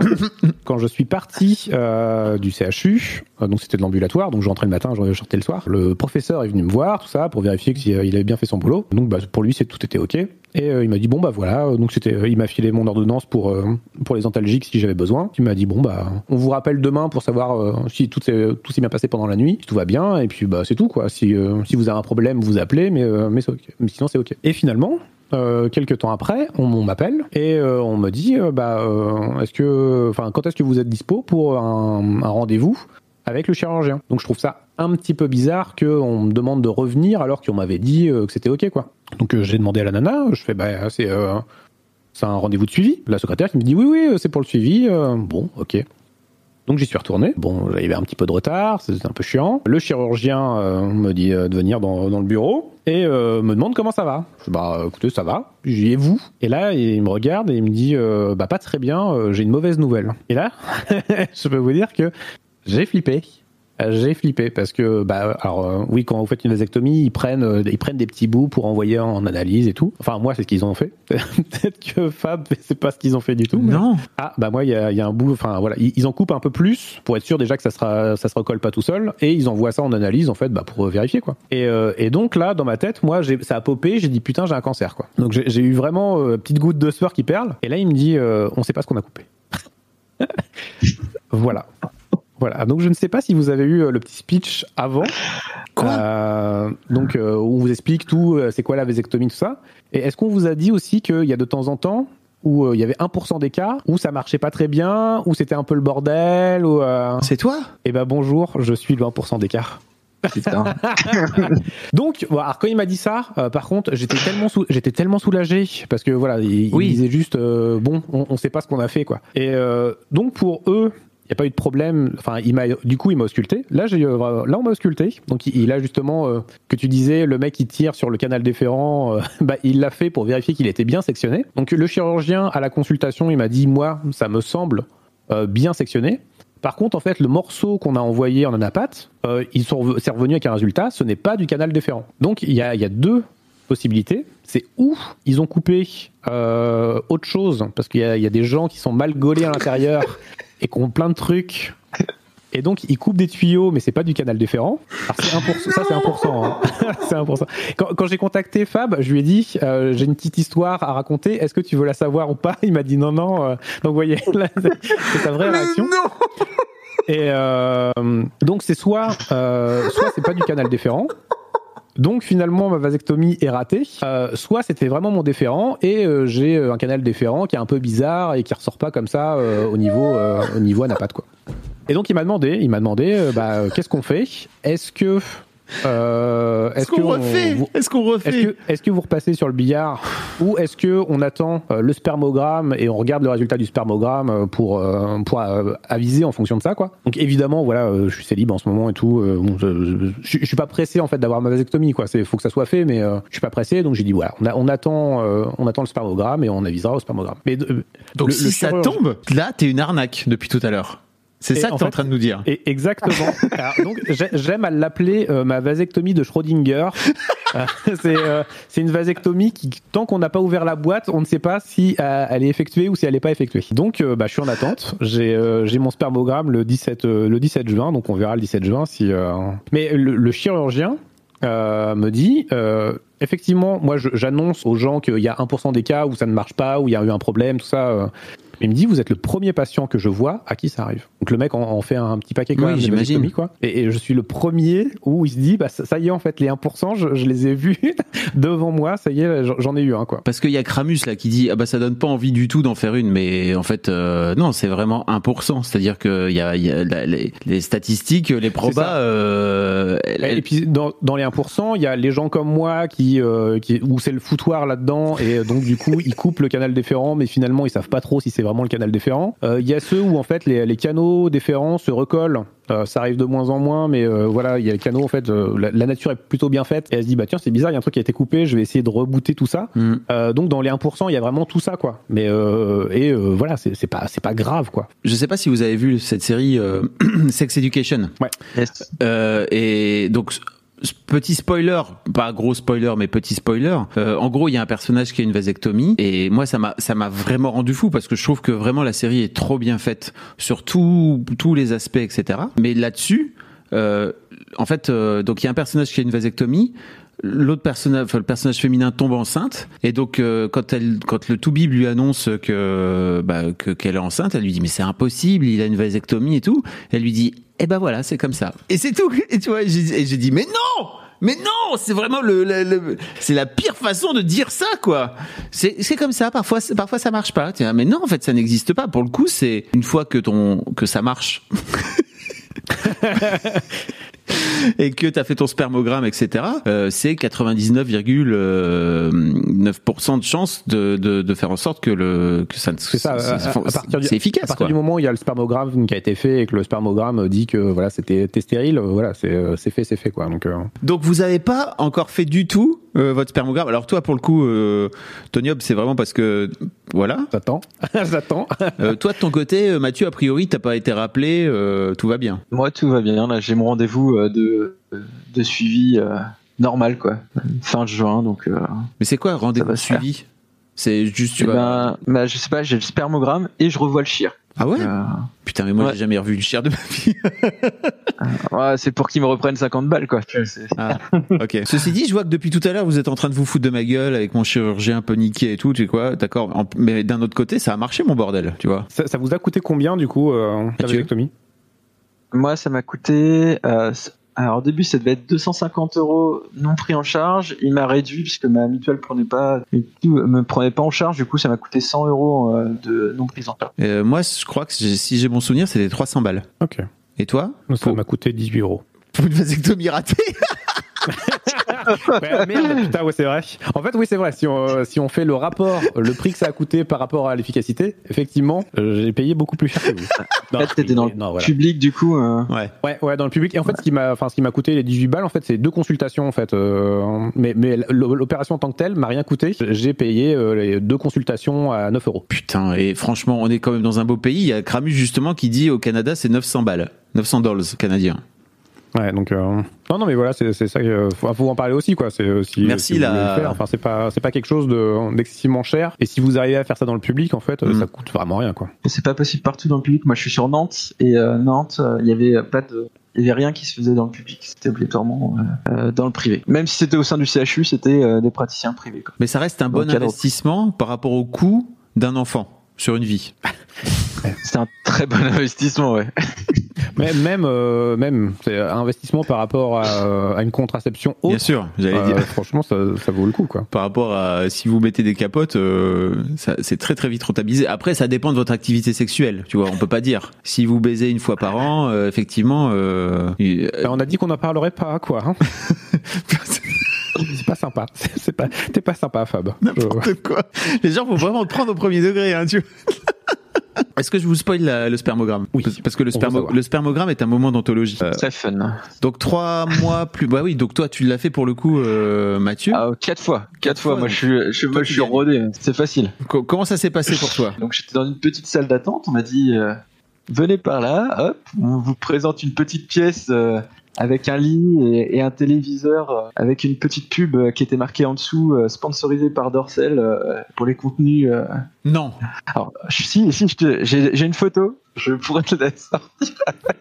Non. Ça, c'était au CHU de Nantes, du coup. euh. Mais putain, dans le public. Ouais, ouais, ouais. Bah, en même temps, Bah. que ça soit sponsorisé que par Dorsel, que ça soit une vieille VHS des années 90, que euh, toi qui, qui traîne. euh, Moi, Non. j'avais une VHS des années 90. Hein. Ah, Ok. Et donc, euh, après, tu t'enfermes gentiment dans, dans la pièce. Alors, moi, vu que c'était un don, euh, je sais pas si c'était la même chose pour, pour le spermogramme, mais euh, j'ai dû euh, faire une petite toilette intime, euh, du coup, et puis. euh, après, euh, après euh, toilette un intime, en gros, il, il te file une lingette et Une tu dois- lingette tu dois et- nettoyer la tub. Ah sérum, euh, sé- sérum fille, tu dois du coup euh, uriner, en tout cas nous, euh, et euh, et puis après euh, une masturbation et tu récoltes dans un espèce de de verre, ça ressemble à un petit un, un petit un, un petit verre. euh, Ah ouais, toi c'était ça. tu- Ouais, une fois que c'est terminé, euh, quand tu t'es habillé, tout ça, tu peux. euh, tu, moi j'appelais et, euh, et après il y a quelqu'un qui venait m'ouvrir euh, et c'est parti quoi. Comment ça, il y a quelqu'un qui venait t'ouvrir? Et ben en fait vu que c'était une pièce euh, qui vient qui vient me raccompagner jusqu'à l'accueil quoi. C'est pas. euh, J'étais au sein du service biologie euh, biologie de la reproduction du coup euh, pour pour le don de, de sperme. C'est peut-être différent du coup. Bah, Euh. je crois de toute façon, il faut faut qu'on arrête de comparer nos nos expériences en partant du principe qu'on a tous vécu la même chose. hein. C'est pas, ça a Ouais. l'air d'être le cas. trois personnes d'autres quoi. Autres que les euh, que les personnes euh, que euh, le personnel quoi. Je me Ok. suis pas baladé avec mon petit avec mon petit gobelet euh, de, de sperme euh, au sein de l'hôpital. quoi. Comparé avec d'autres mecs. Alors toi? Eh. Alors toi? Et regarde, eh, la dose. Mais il me Euh, semble que c'était un peu plus traumatique de ton côté. Non, euh, pas traumatique euh, en plus, mais c'est Bah, juste traumatique. que- non, non. Alors c'était c'était c'était marrant, c'était marrant parce que je me suis pointé. euh, J'avais pris un rendez-vous à 8 heures du mat, euh, donc euh, 7h30 euh, dans un labo dans la banlieue lilloise. Euh, Et en fait, euh, l'histoire veut que j'ai fondé ce magazine qui s'appelle Mademoiselle il y a des années. Et en fait, il m'arrive d'arri- de de- de- d'apparaître euh, sur euh, bah, sur des lives, euh, sur des vidéos, sur des vlogs, etc. Pas trop, j'ai pas trop fait, j'ai pas trop joué à ce truc-là. Tu vois, je me je me considérais pas comme Patrick Sébastien. En revanche, le truc c'est que sur un certain public, on va dire de jeunes femmes entre euh, 18 et 30 ans, quoi, tu vois, 15 et 30 ans, on va dire, euh, il y a beaucoup plus de chances que je me fasse reconnaître dans la rue. C'est-à-dire que ça m'arrive une fois de temps en temps, une fois par semaine. euh, Alors là, maintenant moins avec le masque et tout, mais une fois par semaine, je me fais arrêter dans les transports en commun, sur euh, les, les- les- généralement des meufs, tu vois, qui m'arrêtent en me disant, hey, c'est toi Fab, euh, salut, euh, j'adore ce que tu fais. Enfin, c'est toujours très très sympa. Il s'avère que que la meuf qui vient me chercher euh, a ce regard que je reconnais parce que je finis par le reconnaître, tu vois. Tu sais, y a, parfois il y a des meufs qui sont dans le ou des mecs d'ailleurs qui sont dans les transports en commun et qui te regardent comme ça et qui font OK et qui te regardent trop de façon trop insistante euh, pour que ce soit naturel quoi. Et la meuf me regarde, elle a un petit sourire et je me dis putain c'est sûr, elle m'a reconnu, tu vois. Et elle a, elle a été ultra pro, vraiment ultra pro. Simplement dans sa tête et dans ses yeux, il y avait un peu ce truc de putain, ce soir, on va boire des coups avec les potes et j'aurai la meilleure anecdote. Donc elle m'a amené dans cette fameuse euh, salle à me poser euh, des poser des questions en gros euh, euh, pourquoi t'es là etc enfin tu vois donc là tu dis bah c'est un spermogramme euh, de contrôle post vasectomie etc et puis euh, elle me fait une vanne en me disant euh, bah là euh, si vous appuyez parce que là il y, a une- télé quoi tu vois euh, elle me dit bah euh, si vous appuyez sur le bouton euh, vous allez avoir euh, de quoi vous aider euh, c'est pas forcément euh, la dernière qualité genre meilleure qualité du monde mais ça peut faire le taf quoi tu vois. Là yes super et donc effectivement, il y a un bon porno. euh, moi, j'ai quand même cliqué. Enfin, tu vois, j'ai quand même regardé pour voir à quoi ça ressemblait, quoi. Je me suis dit putain, il y a quand même un porno des années euh, des années 90, quoi. Tu vois. Et ils appellent ça le recueil. Je sais pas euh, comment ça s'est passé pour toi, Mathieu, mais ils, ils parlent de recueil, tu vois. Donc moi, je trouvais qu'il y avait un, de recueil, ouais. il y a un Ouais, aspect un peu ouais. poétique, tu vois, euh, à, à ta foutre, hein, tout simplement, à ton foutre. Hein, c'est, c'est, le recueil. Puis voilà, moi, je, effectivement, j'ai dû me, j'ai dû me laver la tub. euh, je sais même plus, euh, je sais même plus comment j'ai fait pour finir par euh, réussir à éjaculer, parce que vraiment, en plus, c'était tôt le matin et tout, c'était chaud. Mais et, en fait, pour le coup, moi, je suis sorti avec mon petit gobelet et je suis allé le mettre au labo, quoi, tu vois. Bon bah très bien, je, je, vous, le, je vous le mets à un endroit, voilà, c'est, à moi, c'est super. C'était, mais c'était- voilà, c'était marrant. Et quelques quelques jours plus tard, euh, tu reçois le truc euh, qui te dit, euh, en gros, euh, t'as des traces, quoi, tu vois, de spermatozoïdes, mais c'est, il y en a pas assez pour que pour que tu puisses euh, faire quoi que ce soit, quoi. Excellente nouvelle, donc. C'est que ça a marché. Ça a marché. J'espère pour toi, Antonium, franchement. J'espère pour moi aussi, hein. Mais, euh, mais voilà, je me dis, euh, si je peux me faire euh, un, deuxième follower en me retournant, me, en retournant me faire opérer, pourquoi pas? Pourquoi pas? Il n'y a, a- pas de mauvaise idée pour avoir des follow, quoi. On peut peut-être parler effectivement de l'aspect politique maintenant, c'est que il y a Bleu Bourdon qui dit en tout cas merci d'en parler, ça fait vraiment du bien. De ma position de nana qui a toujours dû gérer la contraception pour le couple, ça soulage vraiment de voir que c'est possible pour vous aussi et c'est hyper intéressant en plus des, ch- des choses à dire là-dessus. En fait, tout est politique, moi, parce qu'il n'y a pas de, j'a- j'avais pas de besoin euh, immédiat de faire une vasectomie, mais euh, c'est euh, clairement politique parce que euh, bah déjà voilà la, la première euh, la première idée c'est de, de ne pas avoir d'enfant, donc qui, est, qui qui reste un, un choix un choix politique en fait. Surtout aujourd'hui, hein. Mm. c'est ça, c'est par rapport au monde dans lequel on vit, et, de tout ce qui se passe, et la surpopulation, le réchauffement climatique. Et effectivement, oui, enfin, j'aurais adoré, j'aurais adoré être parent, hein, c'est clairement. À côté, voilà, j'ai mes nièces qui qui sont deux, deux petites nanas voilà que j'adore et euh, qui va plus elles grandissent et, et plus je les kiffe quoi. Et euh, j'essaie d'en faire des, des petites féministes en plus, donc c'est cool. et euh, Tu te bats contre le reste euh, du monde, hein, n'oublie jamais. Ouais. Mais à côté de ça, ouais, euh, rajouter des. Alors oui, on, on peut parler des, des bilans carbone. euh, vois, souvent on nous sort la, la vie, il faut pas prendre l'avion, tout ça. Euh, le, le pire, euh, le, le- la pire chose que vous puissiez faire, euh, qui va niquer votre empreinte carbone, c'est pas de prendre l'avion, c'est de faire un gosse. voilà.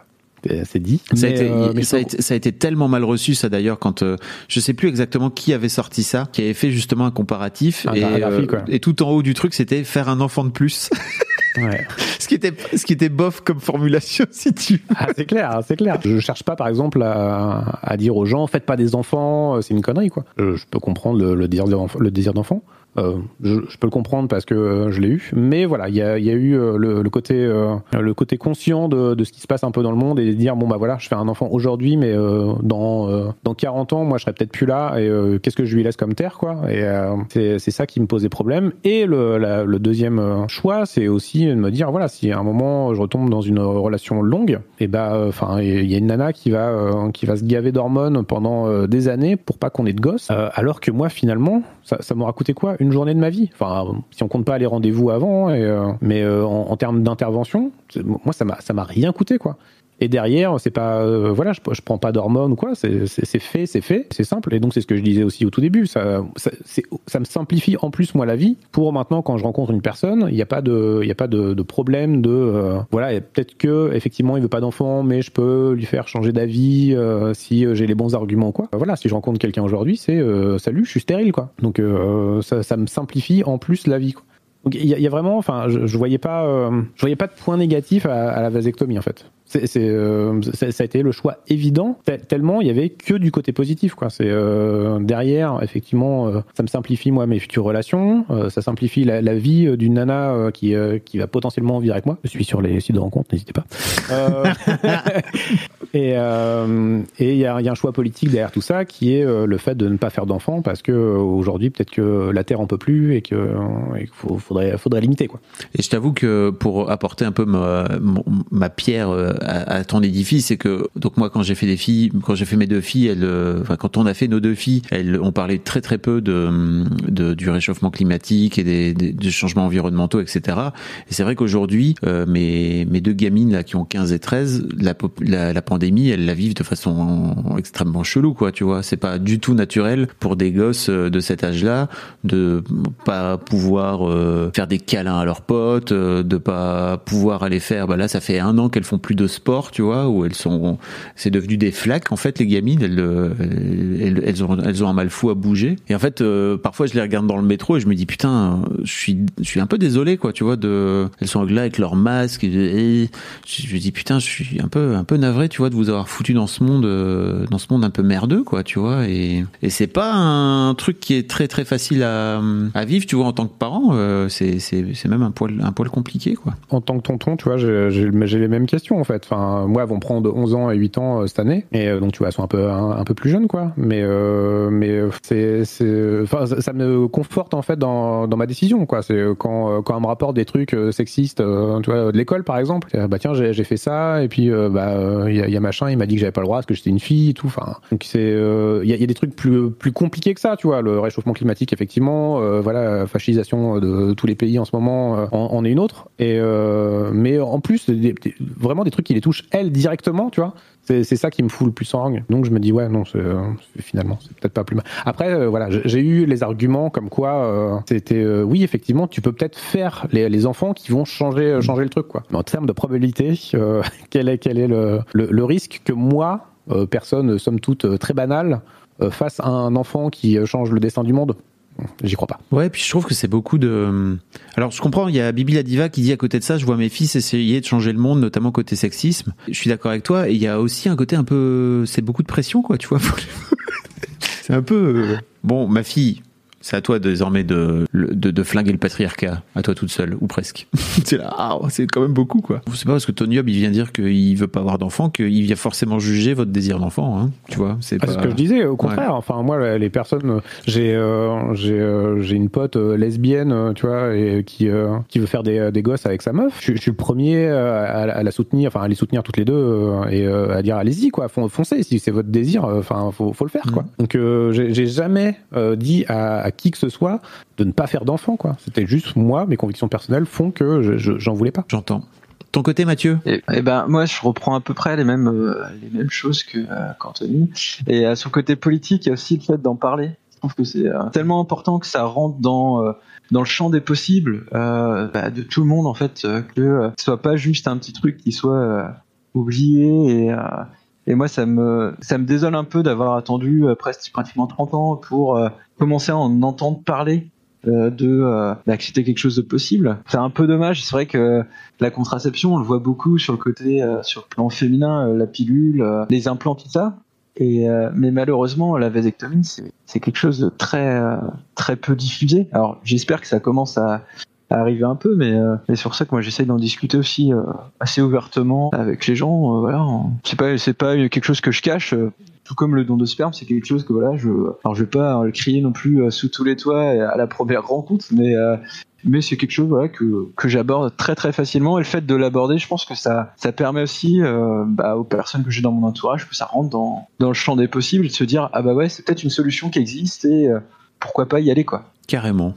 Je suis, clair, ouais. je suis très d'accord avec ça. C'est Ouais, je, je suis plutôt, je suis plutôt- ouais, je suis Merde. plutôt d'accord aussi avec ça. C'est c'est quelque chose dont j'ai parlé moi par exemple sur ma chaîne, euh, Tony Hub, hein, sur Twitch.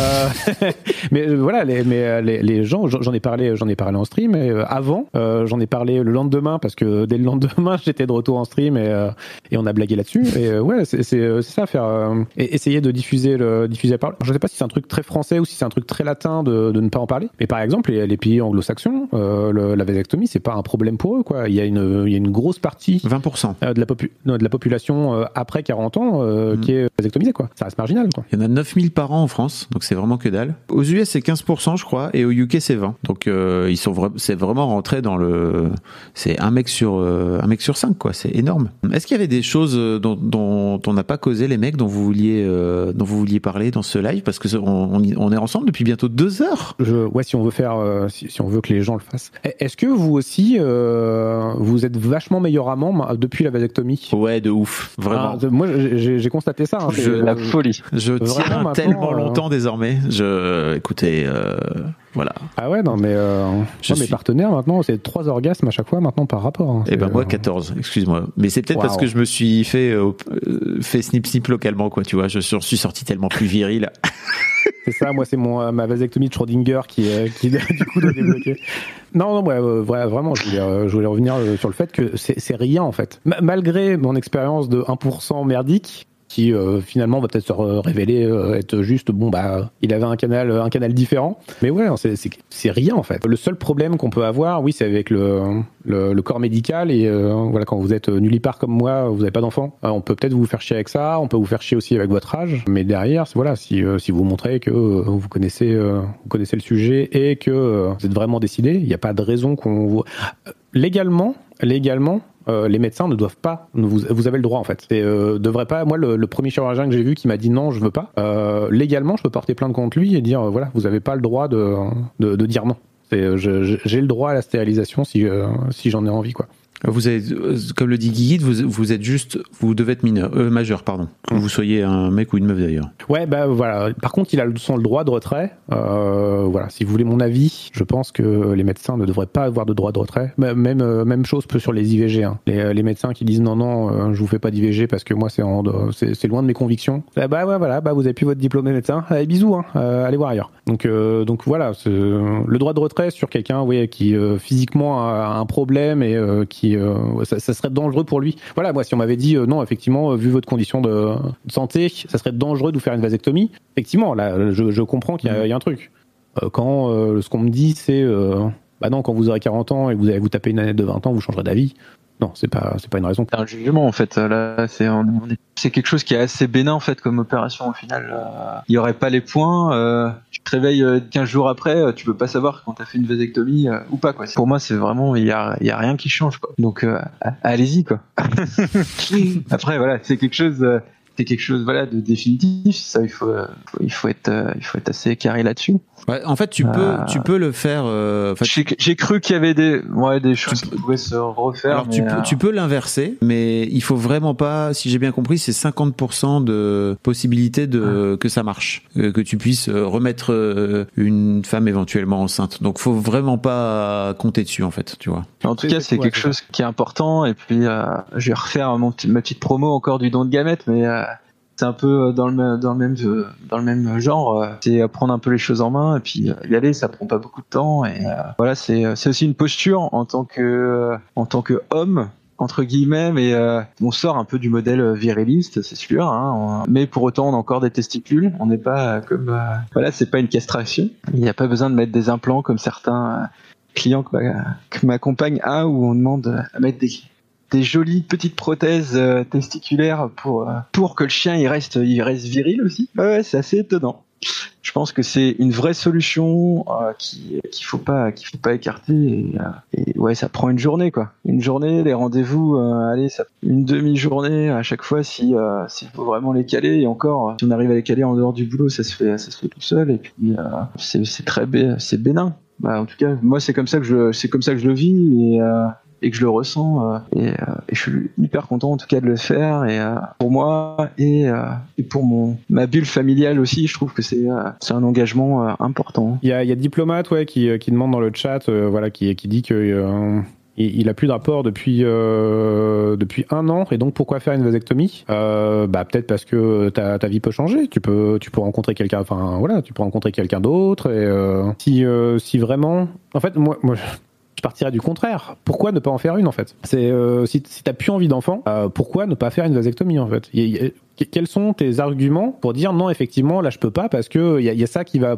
qui va poser problème? Je, je, je voilà on Il y a- est trois euh, Il y a un trois aspect, y a un fait. définitif, je crois, tu vois. Je crois qu'il y a des gens qui, qui détestent les choix définitifs. Et je peux comprendre, en fait, euh, tu vois. Ouais, oui. Peut, peut y avoir ça, mais euh, voilà, c'est pour ça que je parle du point. Si vraiment tu ne veux plus d'enfants de manière définitive, qu'est-ce qui t'empêche de faire une vasectomie, quoi? Parce que euh, voilà, euh, là effectivement tu es en couple aujourd'hui, demain, euh, demain ça peut changer. Demain tu peux rencontrer une nénette de 20 ans. t'en as 40 Ouais, voilà, non mais non, non, mais euh, ça, ça a un rapport avec le fait de ne plus avoir de rapport sexuel. J'ai pas compris. J'ai pas compris non plus. Désolé, euh, diplomate, j'ai pas compris. Mais voilà, enfin, euh, c'est- c'est pas parce que t'as plus de rapport que ça sera euh, le cas pour le restant de ta vie, en fait. Hmm. Tu peux, tu peux en avoir. Moi, je, je sais que, enfin, là maintenant, euh, j'avais une certaine appréhension dans mes dernières, dernières relations au sexe pénétrant parce qu'il y avait toujours ce petit truc dans, dans ma tête de me dire euh, merde si euh, s'il se passe quelque chose et que et que la nana tombe enceinte. Je sais que dans mes prochaines relations, je vais être euh, vraiment libéré par rapport à ça. En me disant voilà, même si euh, même s'il y a un truc qui se passe mal, donc euh, ça peut être une capote qui craque au début. Ah, voilà, on a toujours le problème des IST, on en reparle, mettez Mm. des capotes et, euh, et faites-vous tester. Mais mais voilà, s'il y a un problème, eh ben je, je m'en fous en fait. Je, je sais que je serai stérile et derrière il y aura pas ce le la, la potentielle euh, mise en cloque. Et, euh, je, prise en main. je vais y aller de manière beaucoup plus euh, libérée. ce côté prise en main en fait aussi de bah, de la, de la contraception en fait c'est euh, on tient aussi une clé de la contraception aussi de notre côté euh, qui est important oui. Parce qu'une capote qui pète euh, forcément c'est pilule le lendemain mais c'est euh, une nana qui va la prendre Euh, voilà il y a pas côté masculin c'est très très limité euh, ce qui peut ce qui peut se faire. On parlait du slip chauffant mais qui est euh, voilà qui est toute une procédure à mettre en place on peut pas se dire du jour au lendemain euh, je mets un slip chauffant et je suis protégé entre guillemets Bah, tu, tu peux même pas le faire parce qu'il y en a pas en vente. Et Ouais. donc, si tu faut le fabriquer faut le fabriquer C'est ça, si tu veux un slip chauffant aujourd'hui, il faut que tu le fabriques toi-même. Donc euh, dé- déjà, ça prend du temps, faut que tu apprennes à coudre. Et, euh, et derrière, après, ouais, il y, a les- il y a les trois mois. euh, les trois mois. Après, faut pas déconner, quoi. Et, euh, si si tu oublies une journée, c'est foutu, quoi. Hmm. Non, je crois pas que ce soit aussi. euh, Je crois pas que ce soit aussi vénère. Tu, tu- tu- Ah bah dans, dans le problème du pantalon, c'est bien ce qu'ils expliquent. C'est Ah, euh, si, si tu oublies une fois, ah, euh, direct tes testicules, ils font c'est bon, à la bonne température, on, on remet la max, quoi. C'est euh, ça, ça, tu vois, ils, ils repartent direct. Et, et donc, Enfin, t'as quand même un délai parce que par exemple, t'es pas obligé d'en porter un la nuit, quoi. Donc Ouais. euh, c'est pas euh, 20 H24, quoi. Mais à partir du moment où t'es euh, 24 heures sans l'avoir mis, c'est foutu, euh, c'est bon. euh, tu, tu sais que deux trois jours après, euh, t'es de nouveau fertile. On fera un autre live sur le sur, sur le cible chauffant, je vous promets. Où on parlera de non pas de cette fois de se faire couper les couilles, mais de se les faire remonter. Remonter. Ça, a l'air, ça, ça discute dans le chat. On peut se retenir, non Sortir à l'extérieur? Alors non. Euh, Ça marche. alors ça ne marche pas. Le retrait, euh, il faut pas. Le, le retrait ne marche pas. hein. C'est-à-dire que c'est 50% de chance de mettre une, la personne enceinte, tout simplement. Euh, C'est vraiment pas une méthode de contraception Euh, parce que euh, bah, il y a, il y a des spermatozoïdes qui qui partent un petit peu avant euh, dans le liquide préséminal, etc., etc. Ah oui, oui, oui. Non, non, c'est pas. Faut pas déconner. Le retrait n'est pas une méthode de contraception. La meilleure méthode de contraception qui existe aujourd'hui euh, pour les mecs, c'est alors le slip chauffant, la vasectomie, certes, mais la- le préservatif, là, a priori. euh, Alors il y a les injections d'hormones aussi qui marchent. Ouais. pour, euh, Et puis il y a- il y a- euh, il prépare un gel aussi, non C'est ça. J'ai vu qu'il y avait un gel qui était en, en cours de, de création, qui met des années à sortir, où il te, il te pique le canal déférent. En gros, ils te mettent du gel et pour Ah le bah coup- oui, ouais, bah oui, c'est ça, il le, il, le, il le comble en fait. Ouais. Et ça dure quelques années, et je crois que c'est 3, 5 ans, je sais plus. Et il faut le refaire, ou alors tu peux, tu peux décider d'arrêter, quoi. Donc, euh, bon, voilà, c'est, la meilleure contraceptive, c'est l'abstinence. Effectivement. Et encore, et encore, t'es pas à l'abri de, de te frotter sur un endroit. euh. Attention. la sodomie aussi, ça marche bien. Bah non, même pas, parce que c'est pareil, ça, ça peut, Ça peut, euh, ça peut ouais, couler. c'est- comme le retrait, hein, c'est Oui. pareil, c'est pas. Faut pas- ne faites pas ça, d'une manière générale. Effectivement, Faites c'est le- sexe. Arrêtez le sexe. Arrêtez tout. Arrêtez tout, c'est nul. Bon, les mecs, merci beaucoup. Bah, merci à toi pour, merci. pour l'invitation. Ah, Je vous fais des bisous. À bientôt. Et puis, euh, Eh ben, merci à tous les merci deux. d'avoir été là. Vraiment, C'est trop bien. C'était vraiment une chouette soirée. Donc, euh, C'est pour la soirée. ouais. et, euh, et allez vous faire snip snip. hein. Tous. On va finir là-dessus. J'ai les noms.